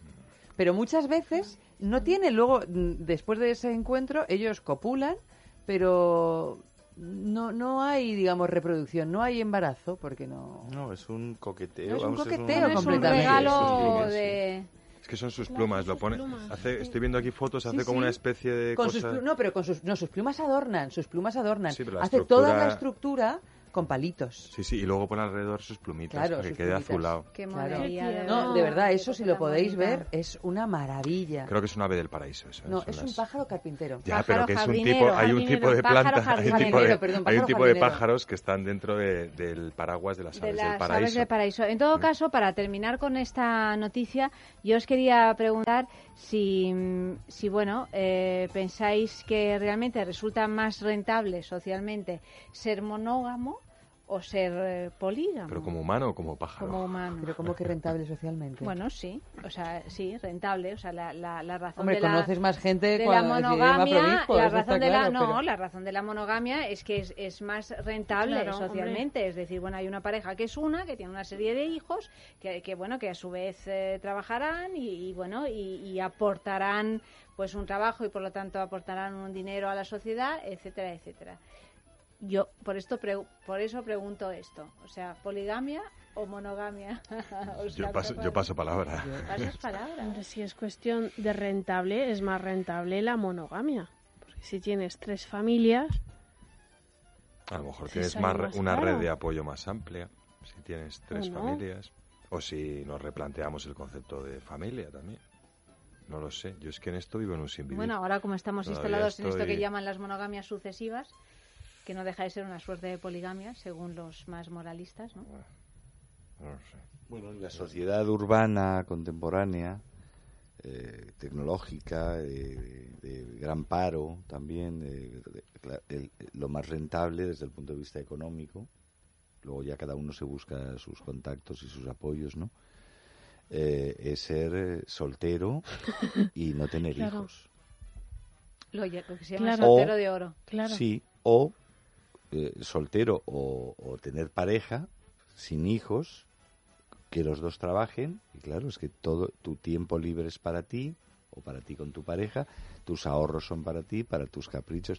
En otras sociedades o en otros momentos de, de nuestra sociedad, pues ha si sido no otra cosa. hijo estabas perdido. Estabas, estabas perdido sin todo- hijos, incluso el había que tener muchos hijos y en un momento dado, si la sociedad o la religión lo hubiera permitido y, y el- y la situación del hacendado en ese momento también, pues le habría le- le- seguramente le habría convenido ser polígamo, tener cuatro mujeres y 35 hijos y montar ya el clan y, y ser poderoso y ganar las elecciones allí en su pueblo o en su, en, en su feudo, ¿no? En, otros, en otras sociedades lo más rentable es la, la poliandria, ¿no? Sociedades, Bueno, es desde todavía- luego, antiguas, Todavía antiguas, hay ¿no? en, en aldeas de China sido, o de sí. Coreas y de algunas Coreas se, se- Pero vamos, que es- es por algo normalmente- técnico, sí, o sea, es porque sí, que con es- dos, o tengo dos tíos en Al casa o no. o claro, no pero es- al final es como el agua, o sea que la sociedad, hermanos, eh, eh, el desarrollo de la sociedad viene influido por estas costumbres, pero sobre todo eh, las costumbres se acaban, se acaban consolidando Y la transmitiendo porque son rentables. Por eso en las sociedades occidentales, eh, a, a pesar de que hay una alerta demográfica tremenda, eh, en los últimos 50 años ha habido un descenso del número de hijos, habido los, eh, se ha desestructurado la familia o se ha reestructurado de otra manera. Y, y bueno, pues estamos en un momento curioso de transición, no sabemos a qué, porque en, en los países más avanzados, sin embargo, se fomenta la natalidad, pero para eso hay que tener recursos normalmente o incentivos estatales, o sea, pues si no la gente no se pone. Y además no solo es una cuestión de recursos, es una eh, cuestión de educación y de conciencia, porque los humanos nacidos y vividos en la opulencia de nuestras sociedades eh, practicamos sobre todo este lema que se nos ha inducido de realízate a ti mismo, somos personas más egoístas que antes, menos abnegadas, menos entregadas al otro, aunque el otro sea una parte de nosotros, como es nuestros hijos o nuestros cónyuges o nuestros padres, ¿no? Y eso no es una cuestión de que solo te incentive la sociedad con un subsidio o guarderías gratis. O sea, es, esa es, es, es cambiar un poco de esquema mental y dedicar una gran parte de tu vida a servir a otros. Eso es tener una familia. ¿Pero te gustaría ser polígamo? A mí no. No. A Efe le gustaría ser pájaro. ¿Y a ti, Eva, te gustaría ser polígamo? Mira cómo me mira. No, no, no, es que, así. está- no, es que me he quedado pensando en lo de los hijos. como- No, me he quedado pensando en lo de los hijos, porque es que es verdad, pero, pero estamos llegando, en el 2020 nos vamos a acercar a los 9.000 millones de personas sobre la faz de la Tierra. Pero casi todas Entonces, en China. Hay que, no, casi todas en China, Es en decir, África sobre todo. En India, todas- en África sí, pero... la mayor parte de la gente en África. Entonces, yo creo que ya Europa- con esto que tú has dicho de, de la visión individual y tal, tendríamos que empezar a, a- a mirar bastante más globalmente. Mucho más, mucho porque más, eh, no- la Tierra no da más de sí, porque no es infinita. Sí. Entonces, Mm. aunque aquí no tengamos hijos, bueno, pues como hay gente que necesita lugares donde vivir, a lo mejor tendríamos que plantearnos repartirnos el tema de, las- bueno, pero de los eso infantes. sí, pero es, porque- es- son, son temas diferentes. O sea, hay bueno, una son temas conexión. diferentes porque lo, porque hay lo una vemos todo desde la, desde la realización personal absolutamente. Bueno, es que la Pero- procreación, es que si no hay una cuestión personal y de, y de pertenencia y de reproducción eh, de uno, de clonarse a sí mismo y ver al parecido, o sea, si eso no es una cosa humana y natural, entonces yo me muero y aprieto el botón rojo y que le den por culo al mundo. O sea, yo quiero rep- reproducirme porque quiero perseverar en el ser. Y en eso hay un sentido también de, de mí mismo y de mi propio gen que lo pelea. No, y aparte que no es O sea, algo- no es solo que nosotros, pues ya nos, nos dedicamos a los placeres más extravagantes de la vida, nos extinguimos y ancha es Castilla. O sea, que vengan los chinos que allí están, a- o los indios o los africanos que lo pueden. Eso, eso es un tema de mi, eso, eso es que es un tema muy difícil y en el que seguramente estaremos de acuerdo en todo. Pero lo de que hay un problema demográfico en nuestro pueblo, en nuestra raza y en nuestra cultura, porque es que resulta que es que los senegaleses que fueron hace dos generaciones a Suecia, que ya son suecos, Todo al final acaba... hacen lo mismo. No, es que hacen lo mismo, no tienen hijos. Se han hecho suecos. O sea, se han yo- yo transformado, estoy- o sea, es una cuestión más- cultural, no es, un- no es que nosotros, nuestra raza, no. O sea, es que la- el modo de vida occidental opulento eh, nos fomenta el consumo, el hiperconsumo y el egoísmo. En todo y caso, eso, es algo y tener que no- hijos es algo muy que no se puede controlar de un modo que no sea personal y, y con la educación y con una conciencia de lo que hay. O sea, lo que no se puede hacer tampoco es plantear lo que se hizo en China. O sea, un control eh, demográfico estatal, ¿no? Que te permita solo tener un hijo. Plantearlo lo puedes plantear. Puedes plantear, pero, pero, es, que es pero aterrador, es ¿no? O sea, aterrador y además contra- hacen trampa. y es igual, sí, o bueno, sea, eso esto, por supuesto. o Bueno, sea, y, y matan a las niñas que nacen, ¿no? O sea, quiero decir que... Pero bueno, yo quería volar más ligera. Yo quería saber si alguien quería ser polígamo en esta mesa. Que nos ¿Tú has dicho que no? tanto. No, no, yo no he dicho nada. no Ah, ¿qué has dicho entonces? ¿Qué Pues piensas al igual respecto? ¿De la poligamia? Sí, que si te gustaría ¿Pero de la poligamia en un- institucionalizada? Tú, tú. Eso, las instituciones me aburren. Tú, si te apetecería vivir así. Perdona, pero Eva Guillamón es toda una institución, ¿eh? Bueno, sí, es una O sea, institución no ella misma, solo, aburre. solo con verla. Que te aburren las es- instituciones porque si no... No se atreve a contestar. No, no, no, es que me si es que es que estoy... menudas o sea, es que no, no, o sea, es que. Dice, no, es que soy polígama. No, no, no, no, o sea, es que no lo sé, o sea, es que no, es que el concepto ya, o sea, si me lo preguntas de otra manera, pero ya el concepto poligamia, así ya como palabra, Ya me, me, me genera muchos prejuicios. Entonces, claro, si, si Bueno, te lo la puedo pregunta, explicar de otra sí. manera y tal, pues no lo sé, pero así, poligamia y tal, es como... uf, Bueno, tener... pesadilla, ¿no? eh, eh, me gustaría que el amor, o sea, me interesa más el amor como sentimiento que como institución. ¿Qué el dicho? O sea, eres poliamorosa. No, no soy poliamorosa. No. No, no. Hoy, no, mira, se está riendo, se está No, riendo. no soy poliamorosa. Bueno, y además que estamos aquí hablando de mí, que no me apetece a mí hablar de mí. No, pero es que, bueno, poligamia no es que estés con todas las mujeres que te da gana, sino que las tengas como cónyuges, ¿no? Entiendo ya, es por eso, eso, ¿no? sí, y sí. eso o es sea, algo tener- que yo he dicho bueno, que no. tener- que O sea, no lo sé, Bueno. yo creo que hay un montón de posibilidades del amor, ¿no? Que a lo mejor todavía no Ah, están bueno, bien... sí. Bueno, venga, bien pero hago la pregunta de otra manera. Auri, ¿te gustaría tener amantes institucionalizados? Oscar se está escondiendo debajo de la mesa. Auri, ¿te gustaría tener amantes institucionalizados siempre y cuando tu pareja principal estuviera de acuerdo o no? ¿O, o es algo que no te interesa? Yo creo que se podría plantear. Ver, Está poniendo amiga, sonrisilla, está poniendo sonrisilla. o sea, ¿eh? si todas las partes están de acuerdo, pues bueno, Sí, vamos estoy a de acuerdo también estudiarlo. con Auri, o sea, sí me- O sea, n- s- sería incapaz de tener dos, do- do- dos maridos, ¿no? Pero si hablamos de un marido y mm, podamos tener amantes, no sé, yo no, no sé si sería capaz, pero oye, Se puede plantear. la idea ¿no? me parece divertida. luego la práctica. Claro, la idea en sí me parece divertida para mí. Luego pienso a lo mejor en mi pareja y digo, Tú no sé explóralo, si me ¿eh? gustaría- Porque- sí, porque tú sí, igual, pero- igual pero a te lo mejor llevas tú una no, sorpresa.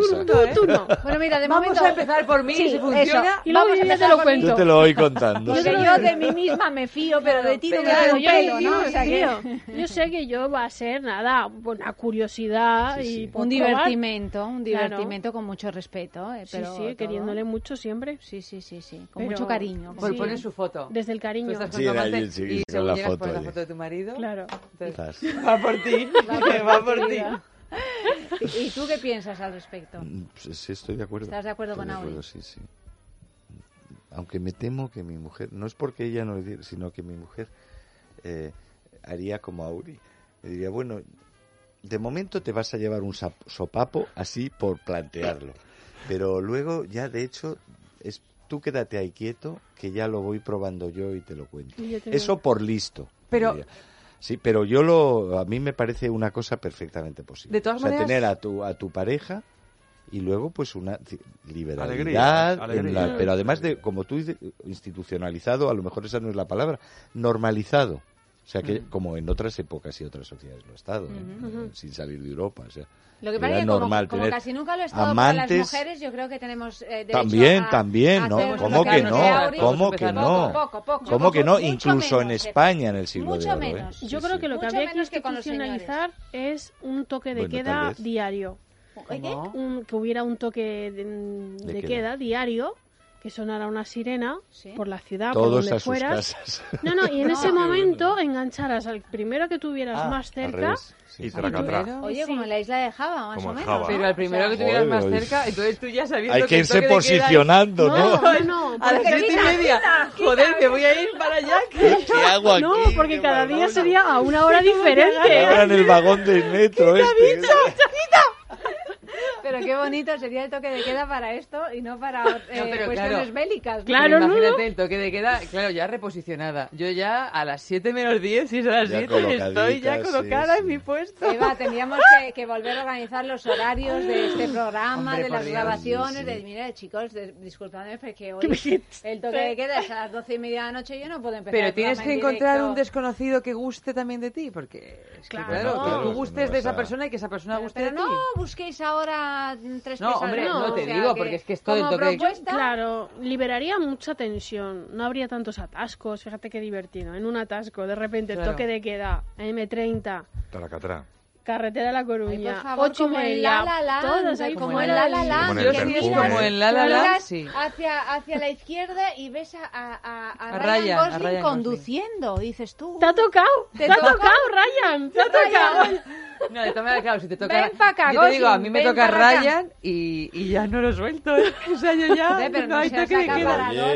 Mira, lo importante es volver a un concepto más comunista. Solo en esto. Solo esto. No, bueno, yo, yo, a lo mejor prefiero en solo. Solo en esto, dice, solo, en esto, aquí. No. O sea, pero es verdad que tenemos que trabajar el desapego, eso sí. Eso, bueno, claro. Lo que pasa es que un día te toca Ryan Gosling y, otro día te toca Mariano Rajoy. No. me cago en la leche, me cago en todo lo que hable.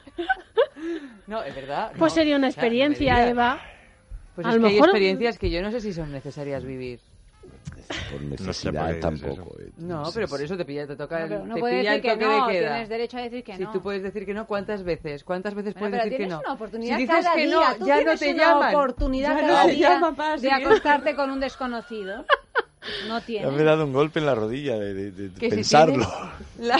No, no tienes comodín del público, Oscar, no tienes comodín del público. Oscar no dice nada, pero, Oscar no dice por nada. favor, pero Oscar. Yo soy el, el, el, el único sortero de la suyo, mesa, ya. ¿sabes? No, no tengo nada que opinar aquí es. Pero si estás a favor, el toque este de queda este ah, te pillaría. Este soltero estás casado, ¿eh? Te puede tocar con Rajoy. Estáis hablando de... No, no, no, el toque de queda es para todos. Rajoy sería otra suerte de bifrontismo. ¿eh? Sí, pero... Ahora me toca a mí con Rajoy y la hemos ah, liado. Ah, pero entonces, claro, otra cosa que teníamos que instaurar es el toque de queda te pilla él o ella claro, independientemente de sea. tus gustos sexuales y de los suyos, ¿no? O sea, es como claro, no, no, a lo bonobo, a lo bonobo, a lo bonobo total. toque queda, ¿dónde Desmadre. estamos? Pues en esta habitación, pues dices, dices, bueno, pues venga, por turnos, vamos a organizarlos. Vamos a. A mí, según avanzamos en, en el plan, se me, van, da, da, me van dando más ganas de volver a casa y quedarme tranquilo conmigo. En los espacios públicos podríamos... Mi bella esposa... Podríamos no, poner no, cañones de pirotecnia. Ya me estoy imaginando que me, de, con Rajoy, de con fría. Con,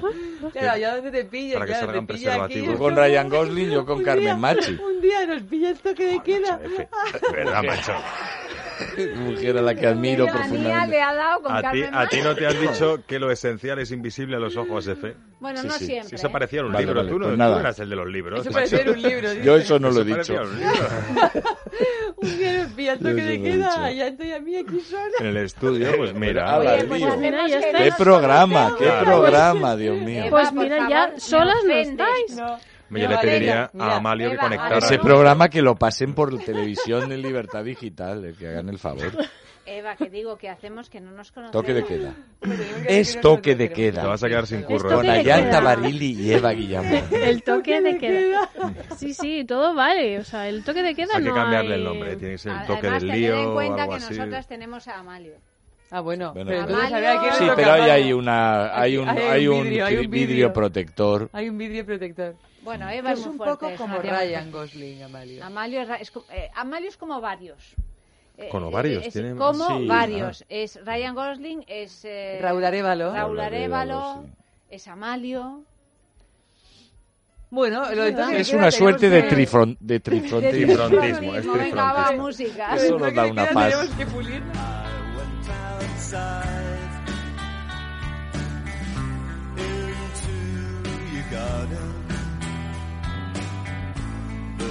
the.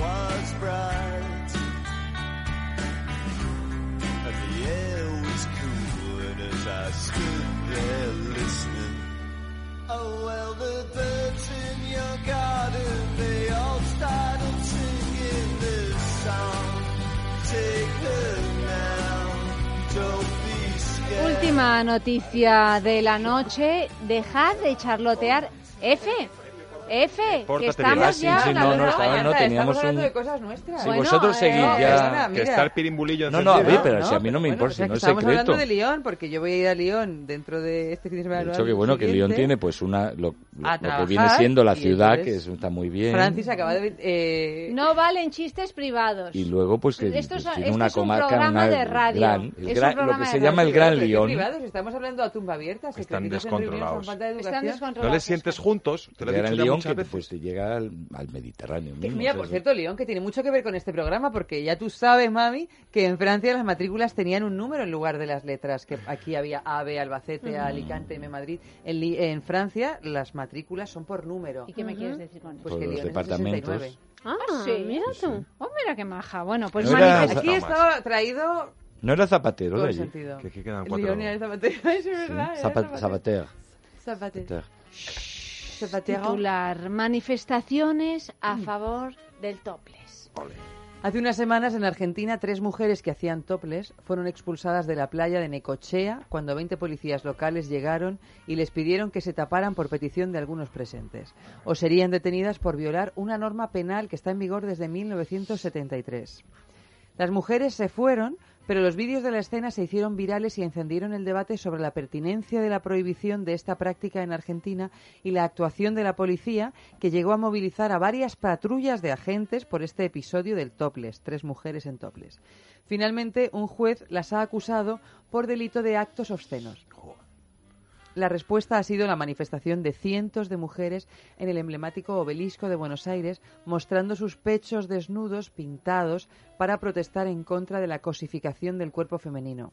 En algunas pancartas podían leerse frases como No vinimos a mostrar las tetas, vinimos a mostrar que somos libres. No vinimos a mostrar las tetas, vinimos a mostrar que Muy somos bien, libres. muy bien, muy o bien. Abajo la represión y el negocio sobre el cuerpo de las mujeres. Al grito de afuera el macho, afuera, pajeros o que se vayan todos y no quede ni uno, reclamaron a los varones que se retiraran del lugar ya que la mayoría portaban móviles o cámaras para hacer fotos. Qué lindo.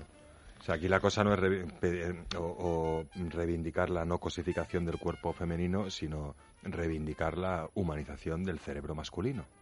Pero a lo mejor va yo por vi ahí ese por otro lado, vídeo ¿no? y no solo había hombres, había mujeres, que es...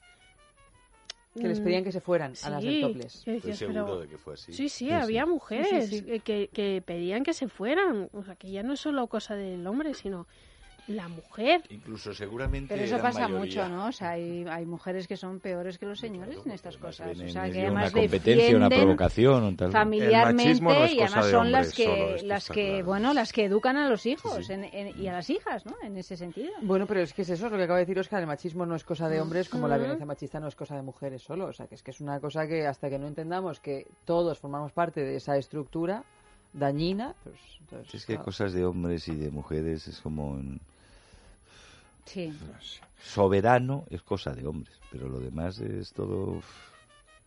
Está ahí, está ahí. Y en el caso de estas... O sea, pero bueno...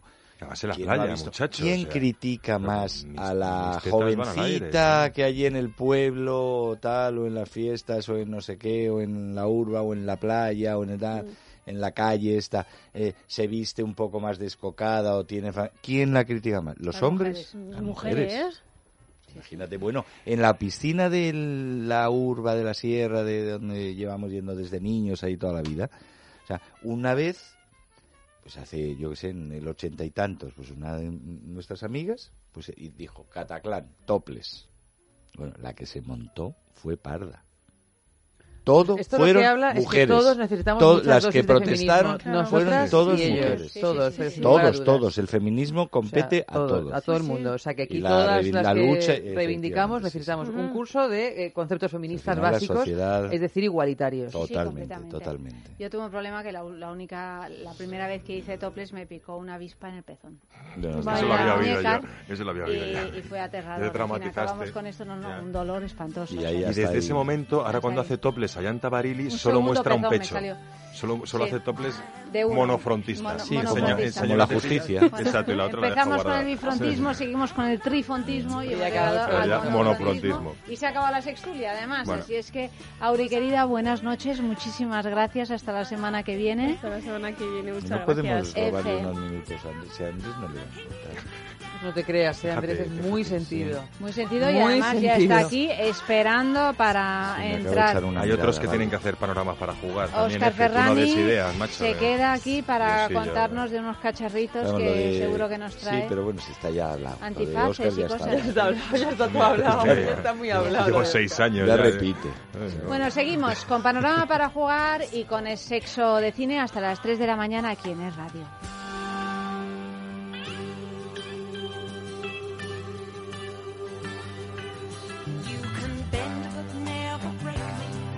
Cause it only serves to make me more determined to achieve my final goal. And I come back even stronger, not a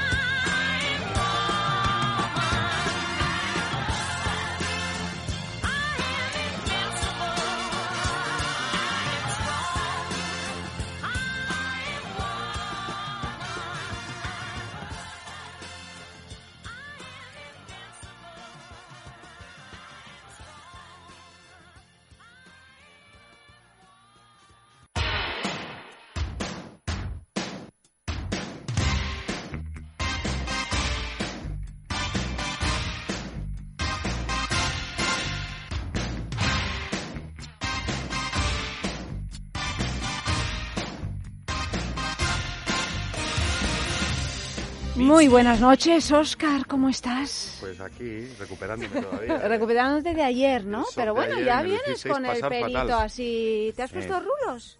No, me he ¿Qué puesto... te has puesto? No Nada. se ha puesto el ¿Te pasamontañas. has puesto lubricante en la cabeza? En las ideas, en los sesos. sí, ¿En los sesos? ¿Solo en los sesos? Esta noche sí, porque... No en los sexos. No, en los sexos no, porque no voy a practicar sexo con vosotros hoy, esta noche. ¿Vosotros o Vosotras, vosotras? perdón. Pero es que toda esta semana nos llevas tratando en, en- en masculino. ¿Pero qué te ha ¿Sí? pasado, Oscar? ¿Por qué? Ay, no sé, pues No me, sé. me bailan las letras. Es que es muy tarde y a veces Pero uno siempre es muy tiene tarde. las neuronas Siempre estás a abolladas. estas horas. Siempre Sí. son las mismas horas. Estas son las horas nuestras. Que ¿Puedo mojarme la boca? Que me habéis puesto nerviosa. Puedes mojarte lo que quieras. Uy, no, mojarte pero es que fíjate lo que está pasando. Nos dice nosotros, refiriéndose a nosotras, y él habla de sí, mi- en sí mismo, de sí mismo en femenino. Esto es un lío.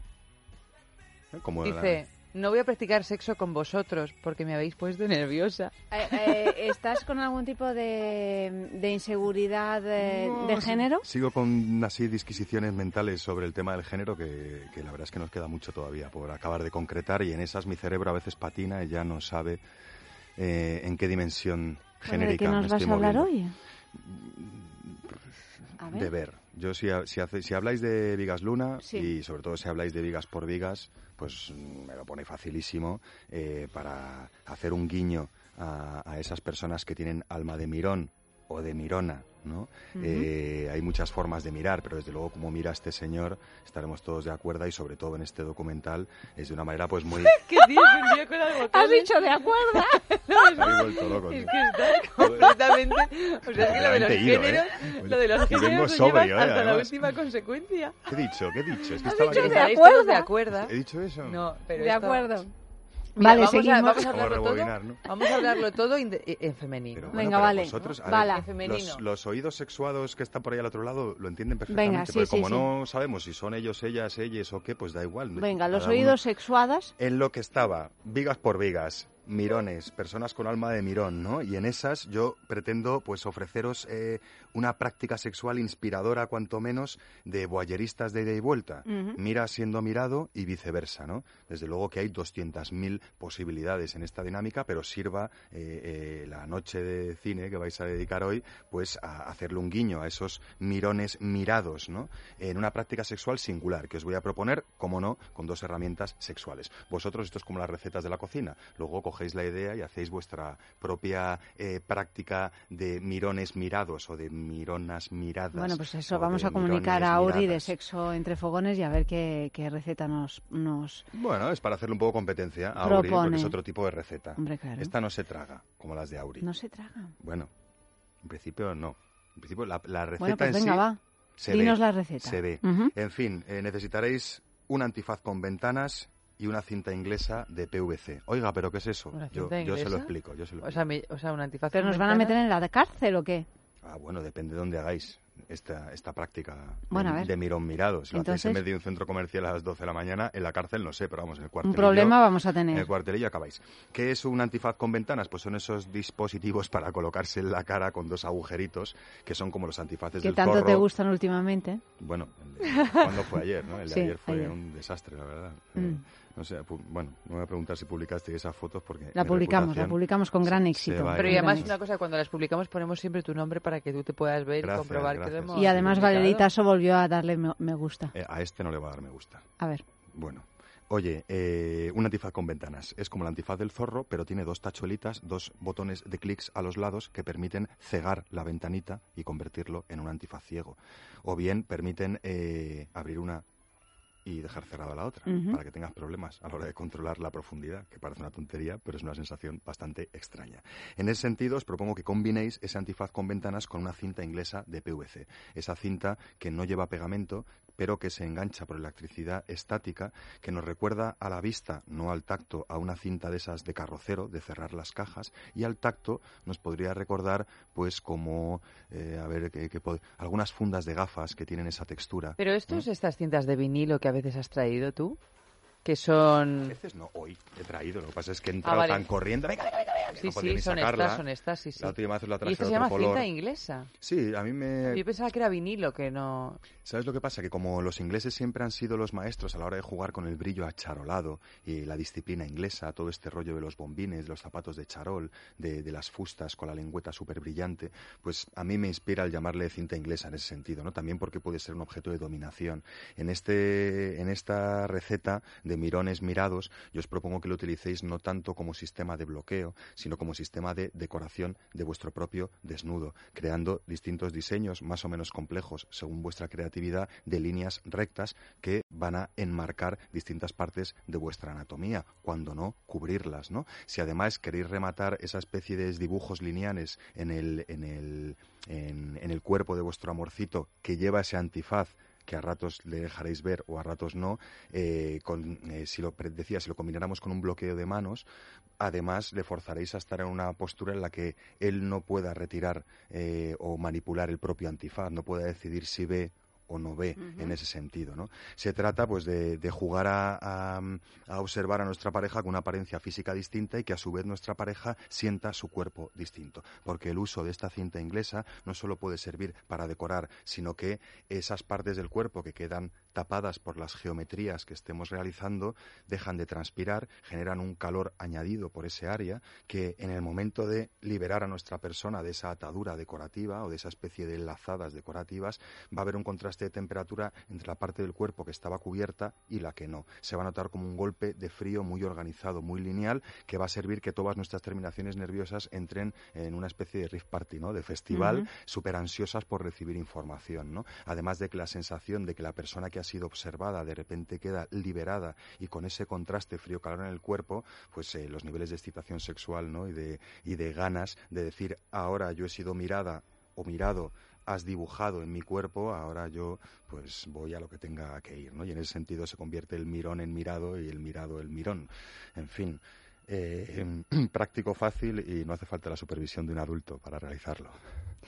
Bueno, Oscar, y además tenemos nuestro concurso Amantis, que os recordamos que tenéis tiempo hasta el domingo para contestar a una pregunta facilísima. Ya no me acuerdo, así por aquí la tengo. Fácil no, facilísima eso. Un sí o un no. ¿Existen geles íntimos que produzcan cosquilleos en las mucosas, allí donde los aplicamos? ¿Sí o no? Bueno, pues podéis contestar en nuestras redes sociales, en el Twitter, arroba es sexo radio o en el Facebook es sexo. Y tenemos tres premios, porque entre todos los que acertéis, pues Cuatro uno... premios. Cuatro, cuatro. Ah, cuatro premios, es cuatro, verdad. ¿eh? Entre todos los que acertéis, uno de vosotros se llevará por sorteo el premio, compuesto por... Pues mira, por un lado un vibrador de silicona con multiprograma, por supuesto, indicación luminosa de actividad y mango ergonómico. Un diseño muy clásico, sencillo pero muy funcional. Además de este vibrador estupendo, un lubricante a base de agua, 100 mililitros de desliz agua. Esa textura gelatinosa, fresquita, de rápida evaporación, muy deslizante y compatible con todos los materiales.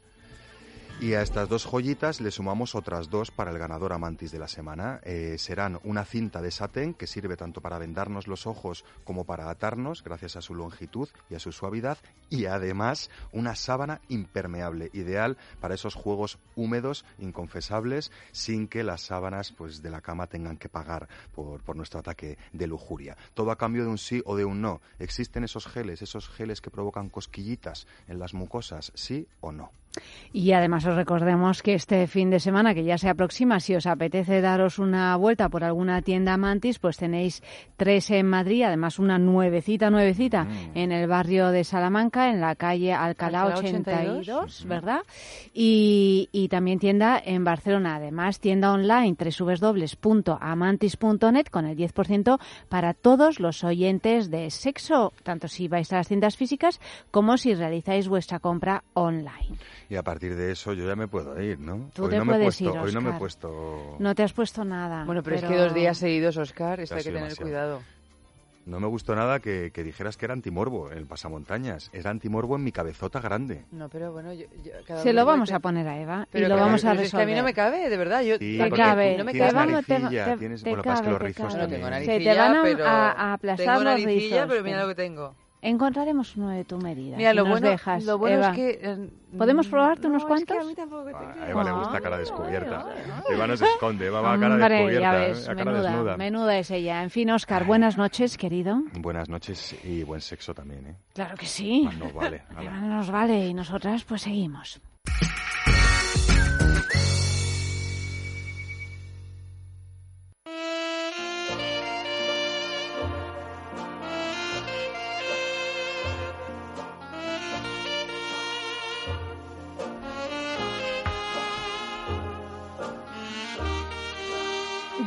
Vigas por vigas. es lo que nos va a tener entretenidos esta noche, Andrés Arconada. Muy buenas, muy buenas. Pero hoy vienes así como de un rosado... Hoy viene así, entran- apagado. No, pero no, pero entran ¿Estás ganas de cansado? comérselo un poco, ¿eh? De darle... A a mí a estas e- ese alturas color de semana y fresa... eso que todavía me queda mañana, pues sí. Y pensando que el domingo me queda toda la noche, pues más. Ay, bueno, que son Los los, Oscar. Oscar. Esa ceremonia Ah, que hay más- Todo lo que, lo que que te gusta más a ti, las ceremonias de los Todas, de todas. cine. Pero bueno, pero en por lo menos esta la puede ver este- tirado en su casa. Sí, lo que pasa es que esta ceremonia dura, como se bien sabéis Sí. los que la seguís, más los anuncios. 12 que la horas y media con publicidad. Pues mira, empezará eso de las dos y acabaremos a las seis y media como todas las veces, más o menos.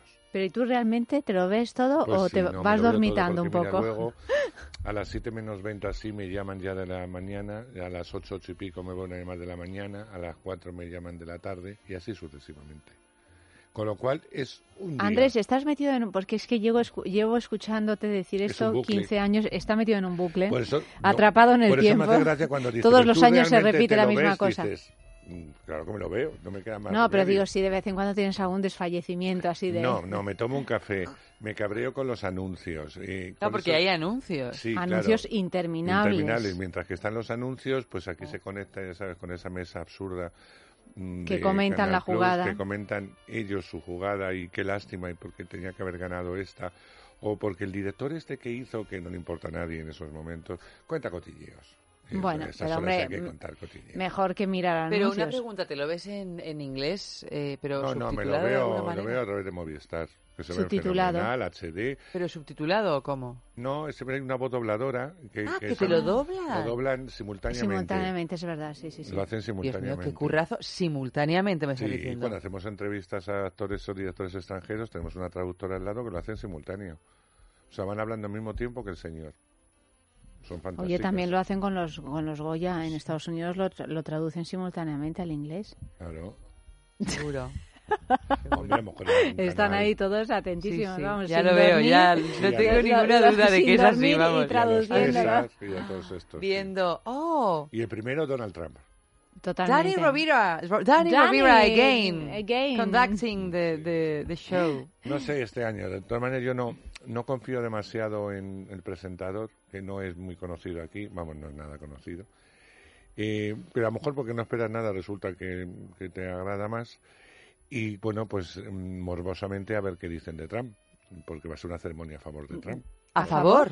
Sí, sí, a favor. Hemos dicho al tiempo. La ironía funciona muy bien en la radio, ya sabéis, a favor de. No, o sea Ah, que vale. no va a ser a favor. Va a ser Ah, a vale, favor, no, no, pero un momento. Bueno, pero es que claro, estás en Estados Yo Unidos, me espero que te puedes cosa. esperar casi Sí. lo que sea, ¿eh? Pero, a ver, eh, Andrés, según tú, quién, ¿cómo va a ser la cosa? Mira, de las nueve películas nominadas a mejor película, La La Land. Eso está claro. Mejor dirección para Damien Sassel por La La Land. Eh, mejor actor protagonista, aquí estamos.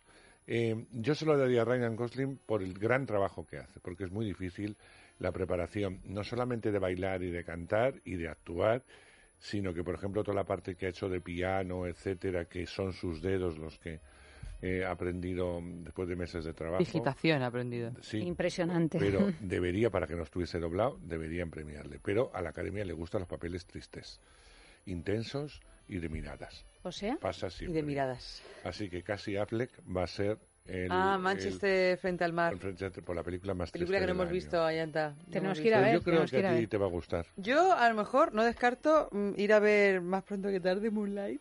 yo, bueno, Sí. Moonlight sí, porque vamos a hablar de ella la semana que viene, o sea que más pronto que tarde me refiero que a lo mejor No, pero lo- realmente yo son las dos que me interesan ver, son Manchester y, y Moonlight Sí, de bueno, esta, de esta esta, de. Oscar, sí. De la mejor actriz, pues va a ser Emma Stone por La La Land. Sin duda. Sin ningún tipo. Mm. Hombre, yo la verdad es que después de haber visto La La Land, Emma Stone, a mí me Es- costaría no dárselo. Sí. Es verdad que no he visto otras.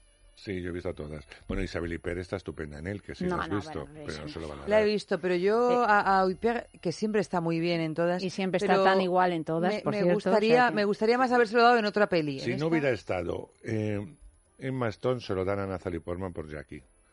Yo entre Emma Stone y Natalie Portman prefiero Emma Stone. Que sí, que sí, pero que si no se lo hubieran dado a Natalie Ya, no, Portman. pero es que yo estoy un poco disgustada con este biopic No le de- gustó. de, Jackie. No le Sí, gustó a Eva. ¿Qué más? Mejor Pero he actor, leído de, críticas fascinantes ¿eh? de esta mejor película. actor tengo que de decir. reparto para Marcelite Ali por Moonlight. Eh, pues está maravilloso. ¿Pero que es el chico joven o el...? el otro. El, Eh, el ¿el que Remy Danton de House of Cards? Este. Bueno, ese es hombre, ese hombre. yo estoy ya... Habría que darle el Oscar a por punto de guapo, perder la además. cabeza por él, por guapo. Sí, sí, eh, es que Por tenía, habría- tenía que haber Oscar formado. por guapo. Por o sea, bien formado. ¿Por qué te lo han dado? Por guapo. Pues mira, me lo han dado porque doy muy bien en pantalla. Pues está estupendo. está No, estupendo. no, a mí ese señor me conquistó. Yo creo que va a ser él. fijo. Y cuando lo vi haciendo una escena de cama... A ella dice. No, no, pero a mí, a mí. Yo No, no, no, sé claro, a ti Yo cuando lo vi practicando sexo en House of Cards dije, pues me gusta. Sí, sí, sí, sí. Dijo, pues nos gusta, nos gusta. No, Era- no, o era sea, me quedé, estuve fatal. Vi varias veces la escena, de hecho. Y estaba tan arrebatador. En fin, aunque yo se lo daría a Jeff Bridges por Comanchería, que está fantástico. Pero se lo van a dar a este Y extranjera al ciudadano ilustre. Sí, no, hombre, no, por Dios. No. ¿No? No, toca este año toca una palestina, una iraní, el- una la del hijo de Saúl. irlandesa o la- el hijo de Ah. Saúl, una cosa de estas, sí. Mira, el hijo de y Saúl mejor ya- actriz de reparto para Viola Davis. Pues Saúl no es, no es Palestina, el hijo de Saúl es nuevamente, eh, volvemos con el genocidio nazi que opaca otro tipo de genocidios actuales. Claro, sí, pues sí. No, o sea, que yo no tengo nada en contra del genocidio. O sea, que, no, que me parece bien que sigamos recordando cosas para que no vuelvan a pasar, pero que parece que lo único que pasa en el mundo es el genocidio nazi, cuando hay otros genocidios que están teniendo lugar ahora mismo y que, mm, bueno, no está en nuestras manos hacer Hombre, nada para ello. El mundo judío es muy poderoso. Ya, ya. sí, sí. Bueno, de todas maneras, yo creo que también, o sea, no es que. eh, bueno, no es que uno esté a favor o en contra de películas sobre genocidio nazi, ¿no? Pasa un poco, pasa un poco como lo que pasó en su día con las de Vietnam o la guerra civil aquí, que uno acaba un poco, un poco harto porque ya ha habido muchas, ¿no?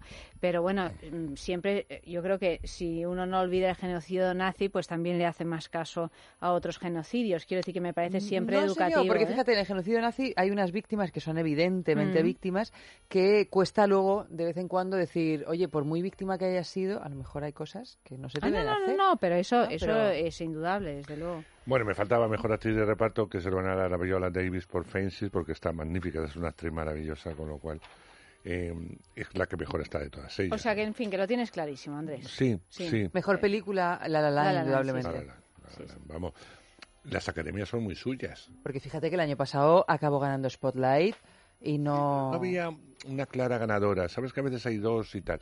Es verdad que si La La no hubiera existido, la gran ganadora de la noche hubiera sido Moonlight. Eso es lo que dicen, ¿no? convencido. Pero estando La La Land, eh, pues evidentemente ha sido todo un fenómeno y todos los premios que se han ido dando Sí, sí, sí, sí. van por ahí, ¿no? Bueno, pues eh, vamos con lo nuestro, que es Vigas por Vigas, que es este documental eh, dirigido por Vigas Luna y por Santiago Garrido Rúa. Y bueno, pues eh, la necesidad de mostrar a los personajes en toda su pureza han sido los motivos que llevaron a Vigas Luna a captar su realidad cotidiana en un vídeo diario que recoge en este documental con fragmentos de más de 500 cintas distintas a lo largo de muchísimos años, ¿no? Diversos vídeos, textos pictóricos, archivos de audio por los que desfilan escenas familiares, reflexiones íntimas y charlas cómplices con actores y amigos. Un viaje a través de sus vivencias y reflexiones en el que Vigas se desmonta a sí mismo mostrando su yo más íntimo y personal, no solo como artista, sino también como ser humano. Se, ha- se presentó en San Sebastián, ¿no? En esta última edición y ahora llega a las pantallas. Vamos a escuchar un tráiler. Yo uno de los disgustos más grandes de mi vida fue el día que descubrí que no había leche dentro de los pechos de las mujeres. Porque yo estaba convencido de que había leche. Y luego el día que, que tuve la, la maravillosa oportunidad de tocar las primeras tetas por el placer, ese día fue tremendo.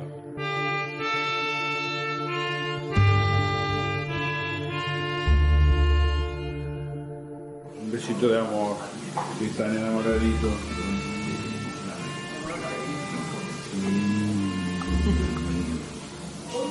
Ay, Qué suerte tengo, una mujer guapa y que me hace langostinos. Bueno, pues eh, este es el eh, documental en el que podemos ver, pues eso, una faceta muy íntima de Vigas Luna, que por otra parte, pues tampoco nos sorprende nada porque él fue siempre un hombre que habló mucho de sí mismo y de sus aficiones y de sus... Sí, lo que pasa es que a mí me gusta mucho, pues, por ejemplo, toda la parte pictórica de él no se conocía demasiado, ¿no? Mm. Eh, fuera del ámbito más estricto, pues a mí esa parte me interesa mucho. Todo lo que él, mm, cuando ve un sitio en la Tierra que le fascina, y dice, pues vamos a hacer aquí una granja de alguna forma, eh, vamos a cultivar nuestras cosas. Me, hizo todo, todo eso yo, mm, que no lo conocía, me gusta porque no deja de ser un poco el yo íntimo. Un poco el trabajo, eh, por ejemplo, con Son de Mar, ¿no? Eh, la película que hizo con Warlin, pues el trabajo de casting y, y luego cómo, cómo dirigía. Sea, todos los ensayos que hizo con Leonor, que es lo que más saca, supongo que tendría de otras, pero le ha gustado eh, o le gusta al, al- al que ha editado esta película y a su viuda, a la viuda de Vigas, pues de alguna forma eh, sacar este y está a mí me parece que está fantástico todo eso, cómo les hace caminar. Como dice Leonor, no, yo era un soldado prusiano, ando como un soldado prusiano y me hizo andar de una forma muy femenina, ¿no? Pues bueno, pues todo eso está muy bien plasmado. Hay cosas muy curiosas en el en este documental. A todos los que nos gustó Vigas, es decir, yo creo que este documental lo va a ver la gente que le ha gustado Vigas. No deja de ser un homenaje de una serie de compañeros de él y familiares y amigos mm, eh, que no le han querido llamar homenaje porque él no quiso que se le rindiera ningún homenaje una vez muerto. Mm, No, lo dejó muy claro, no quiere homenajes. Entonces no quieren que sea un homenaje y no lo dicen como tal, pero es un homenaje por parte de todos los que de alguna forma han querido estar presentes ahí, desde Leonor Waldin a Bardén, a Jordi Moya, a Aitana Sánchez Gijón, en fin, hay un montón de gente que apoya este documental. No sé si monetariamente, que yo imagino que también, pero que están ahí, eso está claro. Eh, es claro es- estos documentales en los que, que están rodados grabados además por, por él mismo no en los que se muestra pues toda esa esa parte más íntima de un personaje tan popular y tan peculiar como fue Vigas Luna y que nos dio tan tantas alegrías también en, en su cine no Y algún que otro bodrio. y algún que otro bodrio también inolvidable Como pero bueno pero bueno eran esos Bueno, bodrios y sigue, y sigue pasando, ¿eh? No, no, Porque la última película claro. esta del Zapataki creo que fue... también era era bastante Pero sin embargo, ver la anterior y a mí me fascinó. Porque La de la Juani. A mí la Juani me sigue A mí también me gustó mucho la Juani. Yo la. Juani tengo que decir que no la he visto. Pero me entraron, de lo que más ganas me entró, me entraron cuando vi el documental fue de ver la Juani. Porque también sale esta chica. Verónica Echegui. Verónica Echegui, como fue al casting, perfectamente preparada y Como disfrazada Juani, sí, sí. Bueno, de no- Juani. No, no sé si disfrazada. Bueno, pero quiero decir Pero yo creo que No, no, lo pero vio y dijo, luego ya "Esta hemos es la visto, Juani". claro, luego Porque además es que la entiende, la enti- Sí, está sí. tan cerca que la entiende. Sí, luego sí. otra cosa es lo que haya pasado después con Verónica Echegui, en qué se habrá convertido. No, pero, yo creo que cuando fue Pero del Verónica casting- luego ha demostrado que es una actriz magnífica haciendo cosas muy distintas a la Juani. Es que la Juani era muy complicada. Y Complicadísima. querer a un personaje como la Juani era complicado. Sobre todo eso- tenía al lado a Dani Martin, ¿no? Que era el Sí, coprotagonista. Bueno, uno de ellos, porque su amiga sale más. Eh, a mí me parece una película fantástica. La lástima Pero es... él está extraordinario. Está extraordinario. Porque Él él- es si increíble, que yo me es quedé completamente Dani es impresionada con él. Él sale de la escuela de Dije, Cristina pero, de- pero Rota ¿cómo, y de pero tal. ¿cómo o puede sea, él ser es tan actor bueno este señor? Y ha hecho películas, incluso una serie de televisión que hacía de policía. Bueno, que mira, es que voy a llegar a magnífico. casa y me voy a ver la Juani. No, pues míratela, porque él es una verdad. sorpresa absoluta. Yo, eh, vamos, no, tenía... yo ya la había descubierto en alguna otra película, entre ellas una película que se llama Sinvergüenza, de Oristrel, Ah, claro, sí, donde sí, sí, él sí. también era uno sí, de los sí. Que protagonistas. de hecho hicieron la, el casting de esa película, lo Claro, hicieron en Cristina Rota, en la él Escuela de es alumno, Actores. o sea, él iba para actor. Y de hecho en televisión, para, eh, para Canal Plus, me parece que hizo una serie de televisión donde interpretaba a un detective magnífico. Sí, con Alex González. Con Alex Ujú. González y él estaba magnífico. Eh, lo que pasa que, bueno, también tenía un grupo musical, que es el Canto del Loco, y evidentemente Oh. lo que fue el Canto del Bueno, Loco... pues se lo comió el grupo, pero- tal, y él, él eligió la música, pero él es un actor. O sea, Bueno, su bueno, vocación... pues nada, oye, Él está mm. estupendo, pero Verónica Echegui está maravillosa y sigue siendo una película muy joven, muy fresca. Y la lástima es que Verónica no aceptase una segunda parte de la Juani. Y Porque sin- quería Vigas hacer una Sí, segunda parte. quería hacer una trilogía de alguna forma con la Juani. Pero la segunda ya no vio muy claro el guion, no, no lo vio. Y como no lo vio, pues le dijo que no. Mm, Bueno, pero claro, es que si no lo vio... No lo vio. Y entonces inventó esta historia de llevar un personaje mm, a Hollywood, que era la idea principal, llevarla, La eh, llevar a la Juani a Hollywood porque triunfaba, se suponía que aquí, pero a ella le faltaba toda transa- esa transición, que la ha contado más de una vez, Verónica, y esa transición no estaba. Y para ella era lo fundamental. ¿Cómo bueno- llega aquí a ser algo para dar ese salto luego? O Si sea, luego ves la película que protagonizó el Zapataki y piensas que la podías haber protagonizado tú, pues me imagino que te llenas de alegría de no haberlo hecho. No, porque es otro guion. O sea, Es otro guion. Ah, vale, pensaba que era Se ese basó- mismo guion. se basó un poco en eso, Mm. pero es otro guion. Vale, se vale, basó pensaba que la que idea era- de la Juani viajaba a Hollywood, sí, a, a intentar Vale. triunfar. Pero es que empezaba ya ahí y a ella le faltaba toda la transición de personaje, que es lo que realmente Verónica le pedía al otro y el otro decía, no, pues además Viga era como era, es decir, mi historia empieza en Hollywood y, tal, bueno, pues no lo vi. Bueno, también Vigas Luna, pues a menudo tenía una manera de trabajar pues muy diferente a otros directores, ¿no? Porque yo trabajé con él en Bolaverunt y, y realmente mm, lo que quedó de montaje, o sea, lo que se montó de esa película, no ya porque cortara escenas y tal, sino porque es que no tenía nada que ver con el, No, con no el supervisó guion. el, el, el guion, ¿no? De- o sea, digo, el guion... eh, ¿El montaje? El montaje, Sí, sí, sí, como no. O sea, se, se volvió, ¿No fue como, como re... Claro que lo supervisó, vamos, o sea, eh, fue como, peli, vamos, fue como reescribir otro guion Pero y por otra alguna película. cosa que no le pues porque no le, tomas, pues porque no le convenció el, el- El lo, lo que estaba rodado mm, tal en la en, en el orden en el que estaba.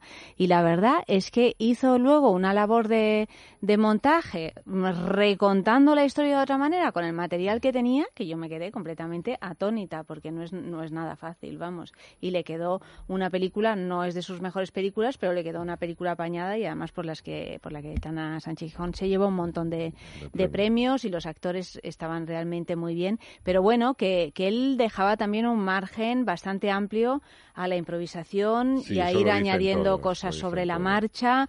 O sea el guion muy bien está ahí pero bueno luego está todo lo que sucede en rodaje y todo lo que un director puede ver o no ver. Me refiero a que hay directores que son mucho más científicos no, que se ciñen a lo Y que es hay. verdad y Vigas le- Luna sin duda no y era es así verdad ¿no? que le pide cosas a los, act- a los actores que a lo mejor en otro momento esos mismos actores eh, han dicho que no a otros directores, porque Mm.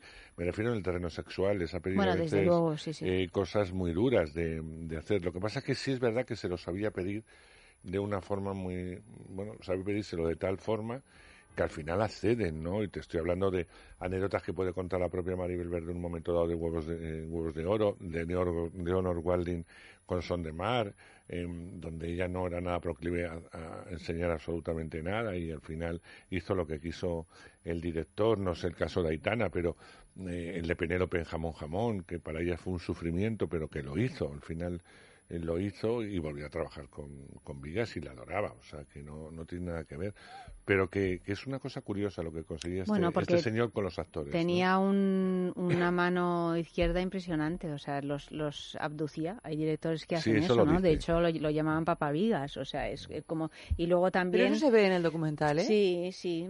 con- Eso se ve, en el documental se ve que tiene una personalidad magnética. Él es un patriarca, eh, de Sí, tanto de su pero familia cuidador. como de... Sí, sí, sí, Un cuidado. cuidado, o sea, un patriarca, que puede ser un patriarca de estos de aquí se hace lo que yo No, digo y punto. no. Pero se nota que es y además cómo se entrega con esta cosa de la maternidad, Encantador. este amor que, te, que, que por lo menos en, en el documental parece que es absolutamente real. Sí, sí, sí. O sea, Sí. que es esa Así es. devoción. Pero por eso por- conseguía lo Claro. que lo que en principio era un no, porque él, él te iba y te iba convenciendo y, y luego incluso te quedabas contento, porque quiero decir que hay algunas escenas eh, de contenido erótico en las Eh, películas de Vigas muy que fuertes. realmente es muy fuertes, pero muy buenas, muy bien hechas y que realmente ha significado un gran éxito para el actor o la actriz que la han interpretado, ¿no? Porque no hay que olvidar que también Vigas saca a la luz a actores muy buenos, mm, como fueron en su día Penélope, Javier Bardem, Bardem, Jordi Moya. Moya, que estaba fantástico en, en Jamón, esa época, y, y- y saca de otros actores trabajos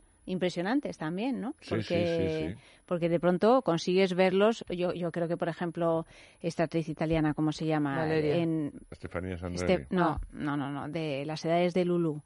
Ah, sí, sí. Nunca estuvo tan tan Tan bien tan como bien con Vigas Luna en un personaje Pero, tan por ejemplo, difícil como fueron no se las edades de porque Lulu, ese ¿no? personaje estaba escrito para Ángela Molina. ¿Cuál?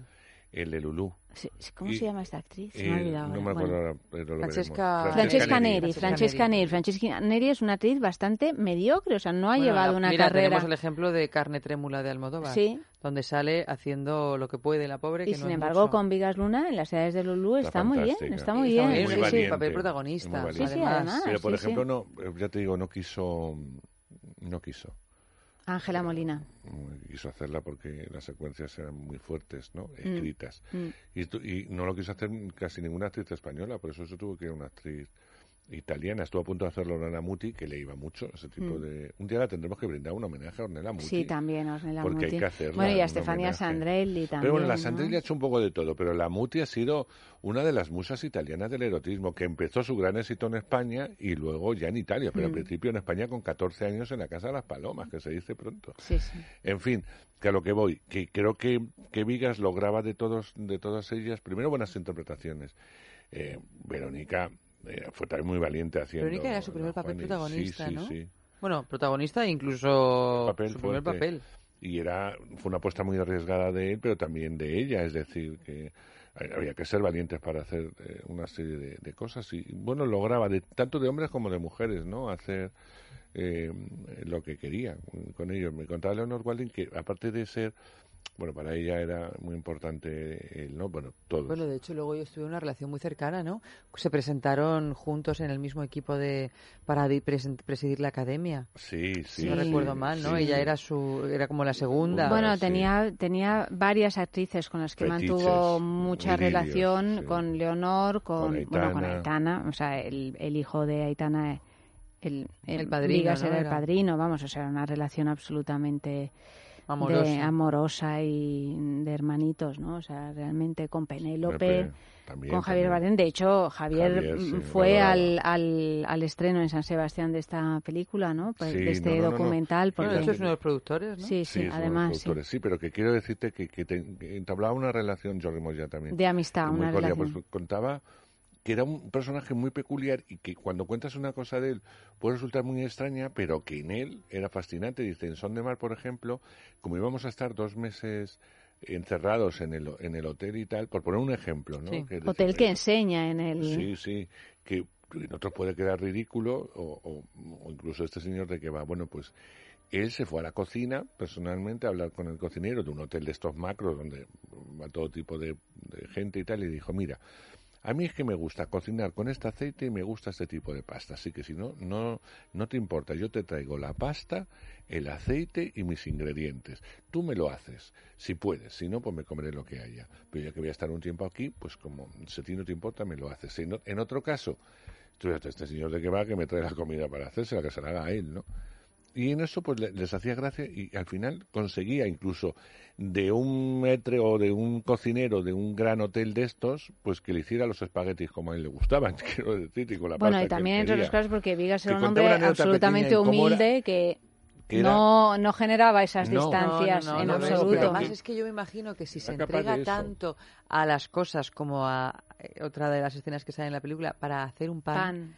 O sea, esa que me parece una de las cosas más bonitas, cómo se entrega como si estuviera haciendo la película de su vida, su primer pan y el horno y la alegría y, y tú lo ves ahí, bueno, pues sí, bueno, pues como un ser, o sea, es verdad que tampoco era Clint Eastwood, o sea, que tampoco es que tuviera, me imagino, pero que en comparación con un metro Bueno. de hotel podía ir de subidito de soy Claro, un no, no, artista. no, pero que Como van tanto. Como van otros. O sea, Por eso te digo que... era la cercanía, que es lo que quería decir cuando nos contaba esto por parte del honor, que eso hacía, que le hacía magnético, ¿no?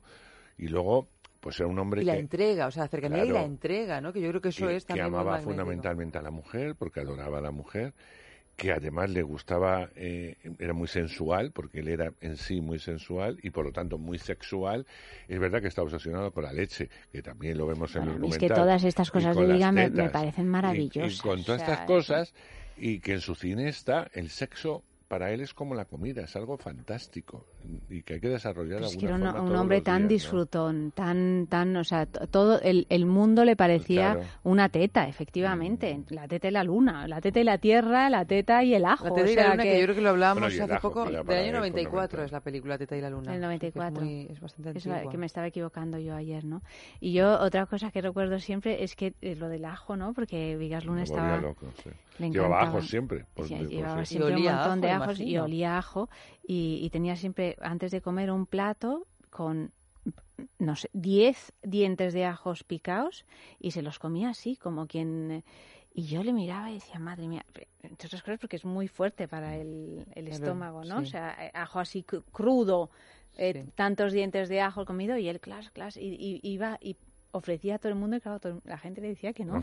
No, pero es que tienes que comer esto, que es buenísimo, es buenísimo para la salud, no sé decía, bueno, yo es que no me puedo comer siete ajos de, ¿no? Siete dientes de ajo. Pero, así. o sea, eso seguro que es buenísimo para la salud, no lo sé, se dice que sí Lo lo es, es, lo es, lo es. pero a veces para la convivencia cuesta, ¿eh? Cuesta, sí, sí, Cuesta sí, porque sí. el ajo, si tú y tus amigos lo comen, bueno, pues entre todos solemos a lo mismo.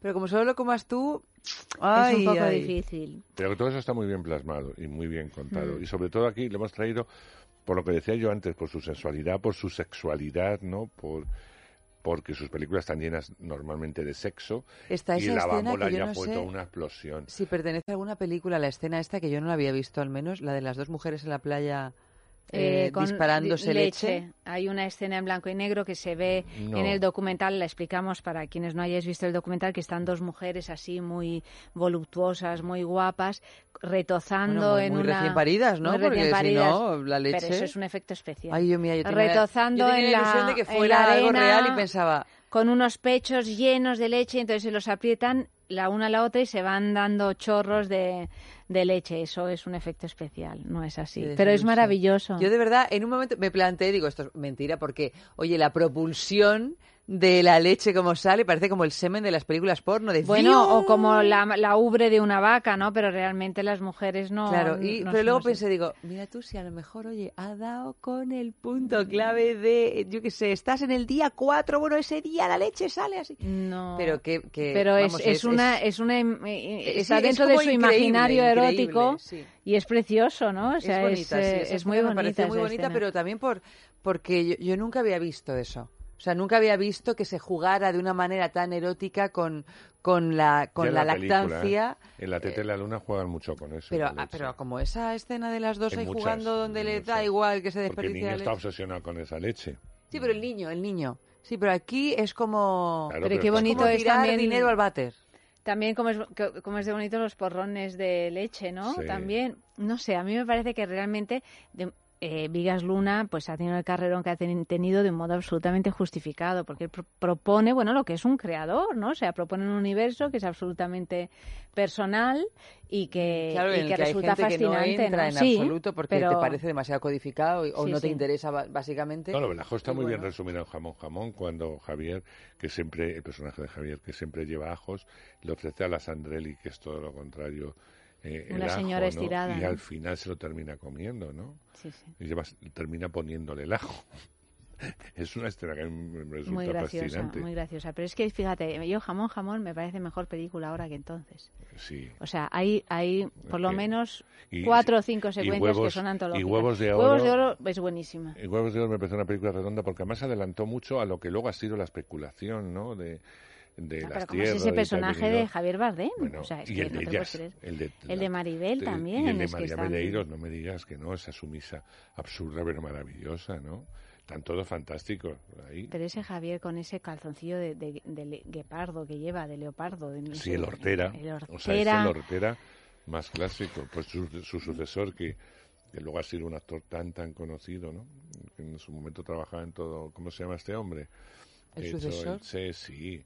Eh, el sucesor dentro de la película de lo que es este cateto. Bueno, es- estoy con Alzheimer directamente. Bueno, luego lo, vamos con un sexo en la calle. Hemos preguntado por qué algunos alimentos como la mortadela se consideran eróticos, recordando esa película que sin duda no es de las mejores de Vigas Luna, Bámbola, con Valeria Marini y, la mortadela. toda, ¿eh? Pero, pero la idea, la idea, desde luego, era maravillosa, porque si uno eh, supiera qué significaba Valeria Marini en Italia, por un lado, y la mortadela, por Para otro, Vigas. para Vigas y para el mundo Ah, para el italiano. mundo italiano, claro, vale. juntar esos dos, esas dos mortadelas, anguila. ¿eh? Y la anguila, que Y también... la Yo anguila, fíjate que no me acuerdo de la escena de la mortadela. Me acuerdo, por supuesto, la, de, la escena de la anguila que yo creo que opacó el resto de película. Bueno, sí, bueno. O sea, lo de la anguila. No, no, es o sea, que a veces, como- a veces hay está. películas en las que la merece película, unas sí. secuencias. Sí, yo no sé si merece la pena o no, pero que en cualquier caso se te queda grabada como el corte del globo ocular del perro andaluz. De ¿Están a la misma altura o casi?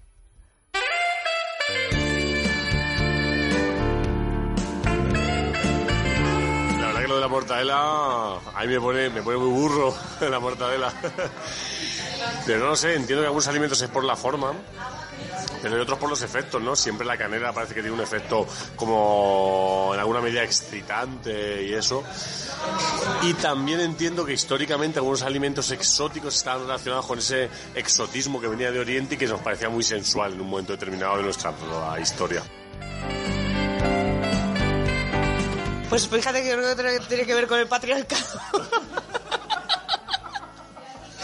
Por esto del falocentrismo y demás, ¿no? Que, ocupa un espacio muy, importante en la sexualidad, sobre todo femenina, ¿no? Con el tema de ocupar. Creo que va por ahí. mortadela será por, por el, el rollo fálico, ¿no? Pero no lo sé, al final depende de cada persona. Un chorizo podrá haber gente que ve un falo en un chorizo y podrá haber gente que no. No sé, eso ya es muy personal. No sé, no. Yo no consigo imaginar porque puede ser erótico porque nunca lo había habido tampoco. Creo que soy la peor persona para preguntar sobre este asunto. Aparte de que se ha desmontado ya el mito, al parecer, de que algunos alimentos tienen propiedades eh, afrodisíacas, yo no asocio los alimentos al, al erotismo. Pero sé que hay mucha gente que sí, por la forma que tienen, por la manera de comerlos, por el, no sé, por el olor, por la textura, pero, pero no, no me pone lo de asociar alimentos y sexo.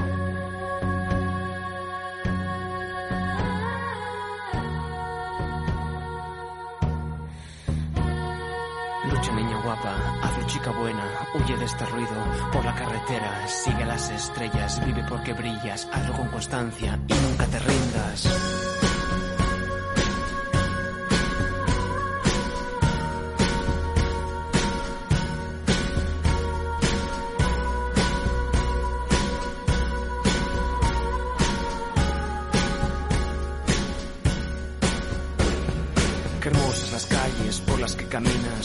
Las esquinas de ti se enamoran, te guiñan el ojo hasta las palomas y el sol sale antes solo para amarte. Dulce que el sueño, intensa que el café, como la mañana, clara es tu mirada, oro más la envidia de todas las flores, en tu pelo brillan todos los colores, blanco, rojo, verde, amarillo, hoy están de fiesta todos en el barrio, la niña morena está paseando y mira pa'lante como las valientes, suenan campanas, laten corazones, cruje cemento, luce el cristal, la fuerza del puño, brilla en tus ojos, partes de cero, vas hacia el cielo. Los hombres se giran, los jóvenes silban, los viejos sonríen, desde las terrazas los niños te agarran, por la falda y gritan, Juan y la más guapa, es la más bonita, el aire se aparta ante tu fragancia y las nubes cantan esta melodía, suenan los tambores y todos los móviles pierden cobertura por la criatura.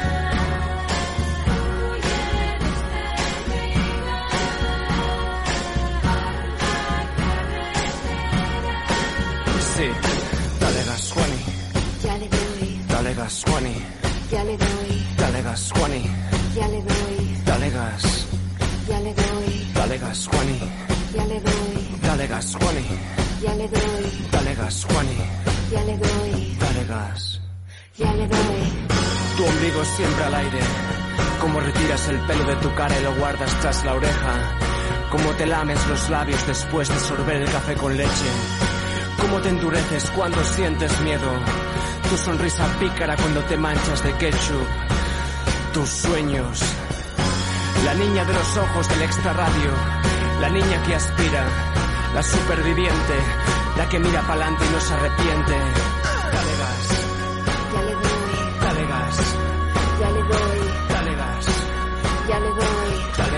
Tú sabías que.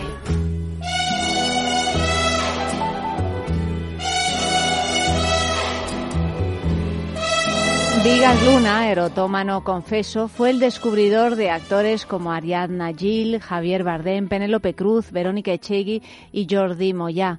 Cursó estudios de arquitectura, pero no los completó. Su pasión le hacía tomar otro rumbo. Fotógrafo profesional, llegó al mundo del cine desde la publicidad, el diseño y las artes plásticas. Su aterrizaje en el séptimo arte fue a mediados de los años 70, trabajando en pequeños cortos como Consoltura o Cóctel Internacional. Su debut en el mundo del largometraje llegó con Tatuaje, rodado en 1976, aunque no se estrenó hasta el año 79, año en el que fue seleccionado para el Festival de Cannes.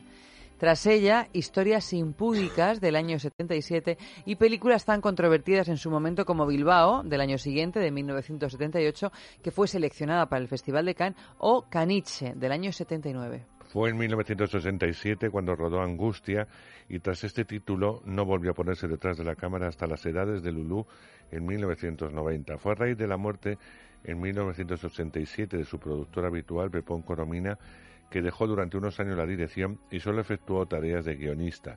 En ese periodo Vigas Luna se trasladó a Tarragona para dedicarse a la pintura. El éxito en taquilla de la película, basada en la novela de Almudena Grandes, le devolvió al cine con títulos como Jamón Jamón, por el que ganó el León de Plata del Festival de Venecia y que unió a dos actores que se convirtieron en pesos pesados del cine español, Javier Bardem y Penélope Cruz. En 1993 estrenó Huevos de Oro, que le proporcionó el premio especial del jurado en el Festival de San Sebastián. El certamen de Venecia volvió a galardonarle en 1994 con el premio al mejor guion por La Teta y la Luna, un film erótico relacionado con el mundo casteller. A estos films siguieron otros como Bambola del año 96 con la italiana Valeria Marini, La camarera del Titanic del año 97 y Volaverunt. En estos dos últimos contó con la actriz Aitana Sánchez Gijón. Sus últimos trabajos más sonados han sido Yo soy la Juani del año 2006, en el que descubrió a Verónica Echegui, y Didi Hollywood con el Zapataki. Pero los intereses del cineasta no se tenían a la Cámara de Cine. Se ocupó de relanzar uno de los locales históricos de Zaragoza, el Viejo Plata, como cabaret ibérico. Dirigió las comedias bárbaras de Valle Inclán, otro de sus inequívocos referentes. Sin miedo a la fusión de géneros o ya en la intimidad se dedicó a las delicias de la agricultura ecológica. Hablar de tomates le podía apasionar tanto como de un libro o un artista. Todo se lo llevaba a su terreno, a sus eternas obsesiones. El realizador presentó su candidatura en el año 2011 para sustituir a Alex de la Iglesia como presidente de la Academia de Cine, a la que propuso dar un toque sexy, pero le derrotó en las urnas el productor Enrique Fernández Macho.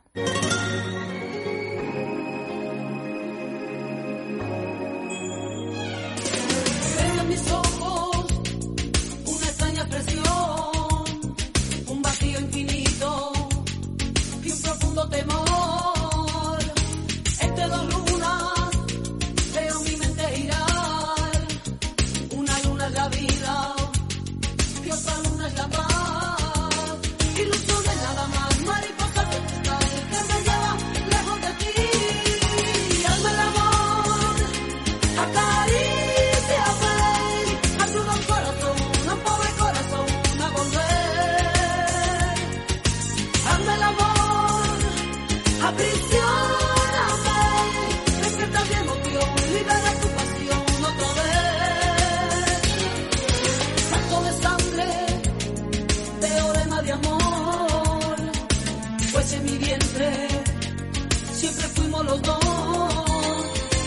sexo en la calle. La visión del erotismo de Vigas Lunas, Luna, perdón, es esencialmente masculina o no.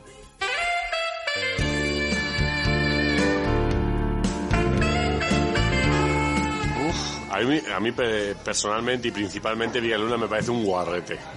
Una persona muy cerda, muy guarra. Eh, recuerdo cuando vi la película de Bilbao que dejé varios meses de tomar leche. Porque me parece de una perversión y una guarrería absoluta. Ahora, eh, creo que es una visión totalmente masculina. Netamente masculina, porque me estoy acordando de Bámbola o incluso Jamón Jamón. Y que el único personaje de Jamón Jamón eh, que es una mujer que induce al sexo a un hombre y que domine la situación, se comporta como un varón realmente. No, no, no tiene un comportamiento como femenino. Entonces creo que Díaz Luna es, es como buen valenciano bastante guarrete y, además eso se suma que vivió una época en la que estaba to- completamente inmerso en una cultura muy machista de la sexualidad. Es que he visto poco de Vigas Luna, pero lo poco que recuerdo sí que me lo parece. Me parece que tiene que es todo un, como una tendencia ahí a, la posesión, a la dominación en cierta medida, que creo que sí que tiene una connotación bastante machista.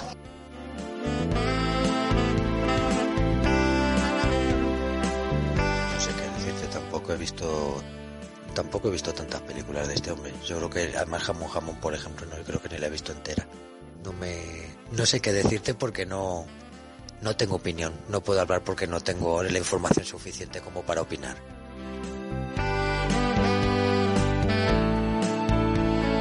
Pues sinceramente yo pienso que sí, porque si no me equivoco está basado en el pecho femenino, pero bueno, esto todo cada uno las películas que se monta, o sea que también podría ser femenina, ¿por qué no? Yo no creo que haya visiones completamente masculinas o femeninas del erotismo, aunque sí es cierto que algunas tienen un sesgo más, más, más polarizado, ¿no? Entonces, en el caso de Vigas Luna, que tiene una obsesión por lo femenino muy clara, ¿no? Por, por, por el cuerpo de la mujer, por, eh, por el pecho, por la lactancia, por, bueno, pues sí parece que es una visión masculina, aunque puede ser perfectamente compartida por las mujeres. En cualquier caso lo traslada de un modo muy sensual y con mucho humor también.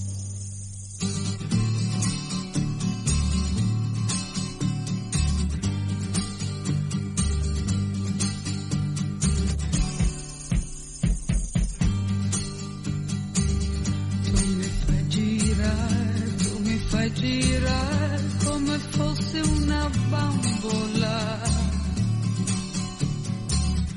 Poi mi butti giù, poi mi butti giù come fosse una bambola.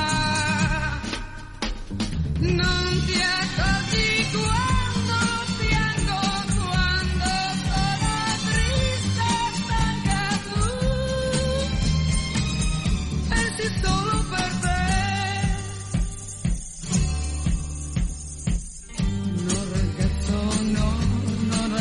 no, del mio amore non riderei.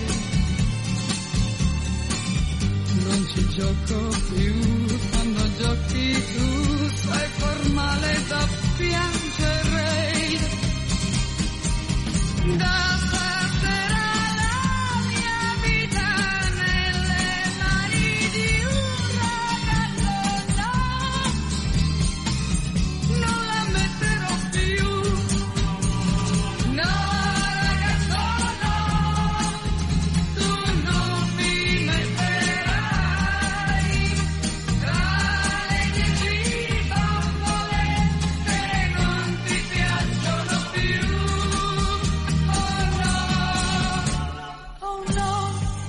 Agenda sexual. Pues empezamos en este caso por Lugo. Este viernes 24 a las ocho y media se representa en el Auditorio Municipal Gustavo Freire la obra Vo- Voyager. Comedia sexual guiada por una maestra de ceremonias que gira en torno a varias escenas eróticas tratadas con mucho humor donde el espectador se convierte en un voyeur. Y como todas las semanas, la Gayberia nos informa de los eventos de esta semana. Este sábado en Madrid, a partir de las 11 de la noche, Matrix Carnaval 2017 en el Club Reina, que está ubicado en el ático de la estación de Chamartín. Y ya por último podréis disfrutar también, quien guste, de la jornada de cuerdas cada dos domingos en el municipio de Teguise, en Lanzarote. Este domingo 25 tenéis la oportunidad. ¿Dónde? Pues para más información os recomendamos consultar la página de Flechazos BDSM, donde encontraréis la programación de eventos a nivel nacional y toda la información necesaria para asistir, porque sabéis que no lo dan si no es a través de la página web. Bueno, Balneario de la Ermida, www.balneariolahermida.com ¿Esto te gusta? Es el tema de esta noche. Podéis ganar un fin de semana para dos personas con alojamiento, desayuno, circuito termal y cena romántica solo por escribir un mensaje y enviarlo a nuestro Facebook en Es Sexo o en nuestro Twitter arroba Es Sexo Radio con el hashtag al balneario. ¿Esto te gusta? Ana María escribe. Pues claro, ¿Para qué más, no? No, claro. gusta, eh, todos lo sabemos. Cani dice, ¿esto te gusta? Sí, muchísimo. Eva María, ¿esto te gusta? Por supuesto. Rachel dice, ¿esto te gusta? Pues si a estas alturas aún no lo sabes. José María, más que el chocolate. Mari Carmen, ¿te gusta? Me lo imaginaba, llevo tiempo planeándolo. ¿Esto te gusta? Escribe Sandra. Ay, sí, mi amor, sigue, sigue, así, así. Eugenio también pregunta, ¿esto te gusta? Y dice, a mí sí, aunque en el balneario de la Ermida sería ya el máximo placer. Tina, ¿esto te gusta? Me gustas tú. Y a propósito de gustos y de regustos, ¿qué, qué tenemos este fin Pues de hay de semana todo, y hay en el algunas cine? cosas muy interesantes. Mira, esta película de la que te voy a hablar, que se llama Es por tu bien, yo lo hubiera titulado Los cuñados. Los cuñados. Hombre, Aparte cambia, la- cambia, ¿no? El gente, estilo. eh, se hubiera acordado mucho mejor de esto de por tu bien y, y evidentemente tiene mucho tiene un mayor significado. La peli eh, es una comedia muy divertida en la que están Javier Cámara, está mm, Roberto Álamo y está José Coronado, que son tres cuñados, eh, tres eh, cuñados que no se pueden ni ver, que están casados con, evidentemente, tres hermanas magníficas, tanto Carmen Ruiz como... Qué buena eh, actriz es Carmen Ruiz, claro, por como Dios. Pilar Rubio, es decir, eh, quiero decirte que, que hay gente eh, estupenda en, en la película. Es por tu bien, es la pesadilla de algunos padres, es decir, los padres ven crecer a sus niñas y no les gusta demasiado porque siempre son sus niñas, pero claro, cuando están en edad de novios ya es la releche, es decir, a su niña no se la quita nadie, entre otras cosas porque normalmente no les suelen gustar nunca los novios que les presentan o los chicos con los que salen. Bueno, pues a estos tres descerebrados, por decirlo de otra forma, mm, que tienen oficios muy diferentes, el caso de Coronado es un rico ejecutivo, eh, que está con una Pilar Castro, que antes he dicho Rubio Pilar Castro, pues un poco harta de él, entre otras cosas porque es un poco paranoico, eh, y además mm, de tener dinero odia muchísimo a, a los perroflautas, como él llama, que son, pues, por ejemplo, a los de Podemos, no puede soportarlos. Bueno, pues un niña del alma se va a enamorar de un perroflauta, evidentemente. Eso siempre es así, siempre es así. Con lo cual, imagínate la cara de asco, de aspaviento y de dolor que siente este padre. Pero claro, se va a ver reconfortado cuando ve que el personaje interpretado por Javier Cámara, que nunca ha tratado a su hija como una hija, sino como una amiga y que desconoce cómo es su hija, solamente sabe que es una niña ejemplar, que es una niña de matrículas, que es una niña estupenda, pues se va a enamorar de un nini, es decir, de estos que están en los institutos, que ni estudian ni trabajan. no- Y que son terribles. Tanto que la niña empieza pues a ser conflictiva en el colegio. Ya empieza a entender también a su cuñado y estos como que lo llevan fatal. Pero tiene un tercero, que es el personaje de Roberto Álamo, que, eh, bueno, eh, es un brutote, albañil, para más seña, vamos, obrero de la construcción, y este ve que su niña, que es una niña atractiva, explosiva y tal, pues no contempla mal que esté enamorada, pero de pronto cuando averigua que se ha enamorado de un señor que ha sido fue su colega cuando era joven y que tiene la misma edad que él, es algo que ya, que le saque veintitantos años a su niña, le saca de quicio, no quiere matar al- a, este hombre que, para mayor es argentino. Total, que estos tres cuñados se van a liar. ¿Para qué? Para estropear los noviazgos a sus hijas. En contra un poco de la idea de las tres hermanas, de las tres mujeres, pero los protagonistas son ellos. Película muy divertida donde están todos estupendos. Pero además vemos a Coronado en clave de comedia, clave que hace comedia mucho que, yo no creo- le, yo dije veíamos. A él, digo, desde, desde Salsa Rosa en cine, yo creo que no, no Qué había bueno, hecho... Salsa Rosa hace eh, de cuando... Claro, no había vuelto a hacer comedia en cine. De cuando aquí En Pues de los años 90, en Salsa Rosa. hizo Manos de Leche y tal, con Wyoming y tal, pero yo creo que luego a Coronado se le ha enfocado en una serie de personajes y tal. Y está muy bien. Cámara es un todoterreno y ahí hablamos un actor tan magnífico que, evidentemente hace bien comedia, drama, lo que le echen. Y luego las chicas, como os he dicho, están estupendas, las chicas jóvenes también. Y entre los, entre los novios está, por ejemplo, Mickey Sparvé, que es uno de los actores con mayor futuro eh, ahora mismo en, en España, que es un actor magnífico. Así que, para pasarlo bien, pues es por tu bien. Así que esa a no perderse. Para pasarlo mal. No, para pasarlo mal no. Pero Tran- Transporting 2 era una película que todos los seguidores de Transporting 1 queríamos ver y siempre que venía Danny Boyle le preguntábamos, ¿pero va a hacer la segunda parte? Porque el autor de la primera había escrito un libro que se llamó Porno eh, y todos pensábamos que iba a ser la adaptación y él decía, pues no. Sobre todo y fundamentalmente, lo explicó muchas veces, algo que molestó mucho a Iwan McGregor y le dejó de hablar, eh, de es porque eh, decía que crecía. Iwan McGregor no envejecía y que claro necesitaba que el tiempo transcurriese para hacerlo más mayor. Dice pero es que parece más joven que cuando hizo Transporting cosa que es verdad es que no envejece. Bueno y luego ellos no se llevaron bien entre sí total un follón tal que no había forma humana de juntarlos. Hasta que al final se han puesto todos de acuerdo después de 20 años que se hizo la primera que se dice pronto y han hecho esta segunda. Hombre había miedo por decir va a llegar al nivel de la 1 va y yo, la verdad es que salí muy bien del cine. Es decir, siempre y cuando te gusten estos descerebrados, porque no se puede decir otra cosa. La primera es verdad que tanto lo escatológico como la droga eran fundamental. Aquí lo escatológico no tiene tanta importancia, aunque también, pero fundamentalmente la droga ya no está en un primer plano y hay otras cosas. Todos los que visteis la primera os acordáis que el personaje de Juan McGregor se iba con el dinero, estafaba a todos los amigos y ahí los dejaba. Uno tirado con la heroína, al otro con sus negocios y al otro, que era un descerebrado, pues tirado. Eh, va a volver, va a querer reencontrarse, va a volver a Edimburgo y, hombre, la- la- no le van a recibir con mucho cariño, pero entre todos van a intentar hacer un negocio, ¿no? Y ese negocio esto que no no es voy porno. a contar, no, o sea, tiene que ver un poco en algún momento con la novela de porno, pero no es porno. Pero ¿y el guion es de...? El guion es de, ¿De Danny es Boyle de o- Boyle y otros guionistas. Pero ¿no? está bien o no la A película. mí me gusta mucho, porque me gustan esos personajes que no son nada empáticos, es decir, no puedes empatizar con ninguno de estos. Hombre, en Trainspotting la verdad era complicado porque es que yo lo que me extraña es quedarle- que los amigos de Iwan McGregor se dieran cuenta de que se hubiera ido con el dinero porque es que estaba cada uno... Claro.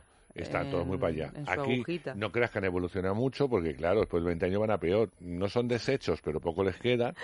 Eh, y evidentemente mm, algo va a pasar, y ahí está ahí voy a llegar, pero Transporting 2 tiene ese espíritu gamberro, sucio, independiente que tenía la 1 y esa forma de dirigir de Danny Boyle que luego no ha tenido en otras películas que, que han sido buenas, por otro lado, algunas de ellas incluso se llevó el Oscar como Slumdog Millionaire, ¿no? pero que pero bueno vuelve a retomar un poco ese espíritu y luego la banda sonora sigue siendo muy potente no con Como las pelis de Danny Boyle, ¿no? Que exactamente casi- Eh, el sexo está porque el sexo está eh, pero bueno de otra forma no de, no no está tan explícito como a lo mejor podría estar en la 1 con estos personajes que a algunos ni se les pone porque como están todo el día con la coca pues no les sube y ya con la heroína ni te ni te cuento no pero no le da tanta importancia al sexo aunque la tiene porque uno de ellos se, de- se dedica a un al negocio de, de contratar a, a la novia la que es prostituta la mete con, con tíos a hacer cosas y luego los chantajea, ¿no? Porque los ha filmado en vídeo, cosas de... Sí, pero eso no significa que a ti te interese el sexo... Pero no tiene, exactamente, Desde es un una de forma de por dónde saca el dinero, eh, de dónde siguen, Negocio, cómo siguen pues el sexo o aspirinas. pero- Exactamente, pero no es una película tan sexual como podría ser también la primera. Pero es muy interesante, a mí me gusta mucho Transporting 2, recomendable a los que han visto la 1 o a los que no la han visto, es que te queda muy frío porque mm, ya da por hecho que conoces a los personajes. Falta contexto. No te los vuelve a explicar. Él ya da por hecho eso y tú ya te sitúa 20 años después, que ha sido de alguna forma de estos mm, sujetos, porque no se puede decir de otra forma, 20 años después. Así que los que os gustó la una, vais a, vais a disfrutar mucho con, con esta. Y luego ya viene el bodrio, para mí es un bodrio, por mucha nominación a los Oscar que tenga, que se llama Fences. Yo creo que hay película que deberían quedarse Fences, pero esta no es la que se va a llevar eh, Sí, Viola sí, Davis ella el sí, no? Viola Davis está maravillosa. Pero yo creo que hay películas tan americanas que se deben quedar en el mercado americano. ¿Qué necesidad hay de exportarlas? Pues no, que se queden allí para ellos y que la disfruten ellos, y más los afroamericanos o los negros, porque ahora mm, se molestan por les llamas afroamericanos, que llamarles negros, pues los negros, que es para ellos. Una vez desde Washington le propusieron una obra de teatro y él hizo la obra de teatro unos cuantos meses, como hacen las estrellas, y quiso contar con Viola Davis eh, haciendo el alter ego de, de su personaje. La obra funcionó muy bien, estuvo, no sé, eran 13 o 14 semanas las que estuvieron, eh, lo vamos, lo que estaba pactado y funciona estupendamente. Él se quedó mm, con la idea de comprar los derechos para el cine y en ese ego que le caracteriza de ese Washington, porque es un gran egocéntrico, pues mm, no solamente decidió mm, producirla, interpretarla, sino además dirigirla. Con muy mal acierto. ¿Por qué? Eh, porque o haces cine o haces teatro. Pero una mezcla rara, no. No. Y este, como su papel es toda la película omnipresente, evidentemente está más pendiente de él y de sus excesos que evidentemente de, de- de hacer una película, una película, no una función de teatro eh, filmada, porque eso es otra, es otra historia. Entonces, esta historia tan americana, de mediados del siglo XX, eh, de un hombre negro que ahora está dedicado a las alcantarillas y traumatizado, que eh, pudo ser un gran jugador de béisbol, pero como entonces la liga de primera americana no admitía negros, pues no podía jugar al béisbol que era su tal. Tiene un hijo que puede ser un gran jugador de béisbol, pero él eso no le gusta porque le podría ensombrecer. Va de hombre bueno y honesto, pero no lo es, entre otras cosas porque le pone los cuernos a su mujer. En fin, todos los tópicos que te puedas imaginar están metidos en esta película. Si él encima, en vez de estar moderado, está excesivo, por mucha nominación que tenga, en eso está lo que a los americanos les gusta premiar, a veces el exceso. Yo creo que el exceso no es bueno, yo creo que la contención es lo que hace que un actor esté bien o mal. Por eso digo que Casey Affleck, que a mí la película me parezca muy triste y que es una película que por una parte todo es muy normal, pero el mundo interior es terrible lo que le pasa, y él lo sabe contar sin histrionismos, y eso es- para mí es una buena actuación. Este se lo lleva todo a, a lo Jim Carrey melodramático, pero se lo lleva todo al extremo, a hacer todo, a, a gritar, a llorar, todo, todo, vamos a hacer todo, todo, todo, y lo hace todo Todo lo que sé hacer. pero todo al límite, al límite, al límite. Y entonces a mí me desconecta fundamentalmente toda la película. Todo lo contrario lo Viola Davis, que es un personaje muy sufridor y está tan bien, está tan bien, tan, que desde el minuto uno te olvidas de que es esta actriz para meterte en el personaje, cosa que no logra desde Washington ni en pintura, por mucho que la hayan nominado. Así que me parece una película, a los que les guste el, el melodrama negro o afroamericano, que es todo lo contrario cuando veáis Moonlight, que es una película en la que no hay actores blancos, son actores negros, pero independientemente porque la historia lo, lo pinta así, es una historia fantástica y además muy poética, por otro lado. Y eso hace que sea una, una grandísima película sin ningún tipo de excesos, ¿no?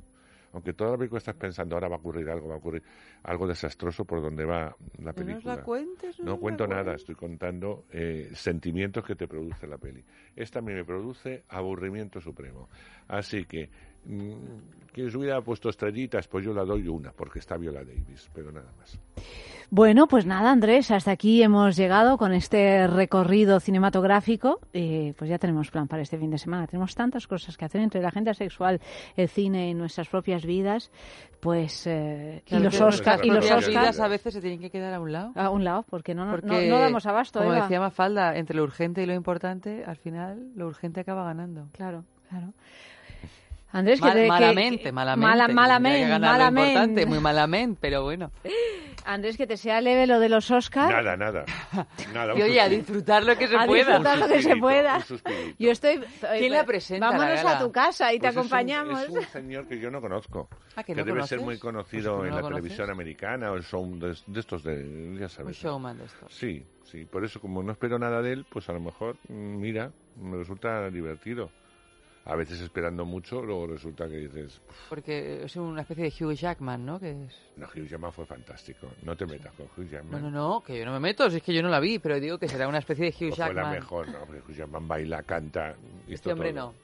Este que yo sepa, no. Pero Bueno, no va- sé. vamos a dejar que nos Vamos a sorprenda. darle una oportunidad. A Llanta, cuando acabe el programa, se enganchará. Bueno, no, porque no tenéis programa el domingo. No, no, es el. No, es hombre, no, lunes, no. Es el lunes. No, nosotros No, ya yo, yo te seguiré a lunes, ti. ¿eh? Yo te seguiré. Claro, no puedes. no. Hasta el lunes, No puedes estar Nanay. toda la madrugada y, y luego toda. No, No. puedes. No. No puedes verlo. Andrés, buenas Pero luego hay noches. resúmenes en Hombre, fantásticos, vamos. No necesito ver más. Eva, querida, pásalo bien este fin de semana, no te metas en líos. Y ha Algún realizado liete, algún liete, el ¿no? programa Malio Varela, que seguro No que, no mala, se, ¿eh? que no se nos Ya mete ningún ¿Algún lío. liete? Digo yo, no sé. O sea, yo este fin de semana tengo muchas cosas que hacer, pero mira, si me metía en algún liete, a mí me vendría bien. Pues no. Bueno, con lío o sin lío, ya sabéis que nosotros volvemos el lunes a las doce y media de la noche aquí mismo en el radio.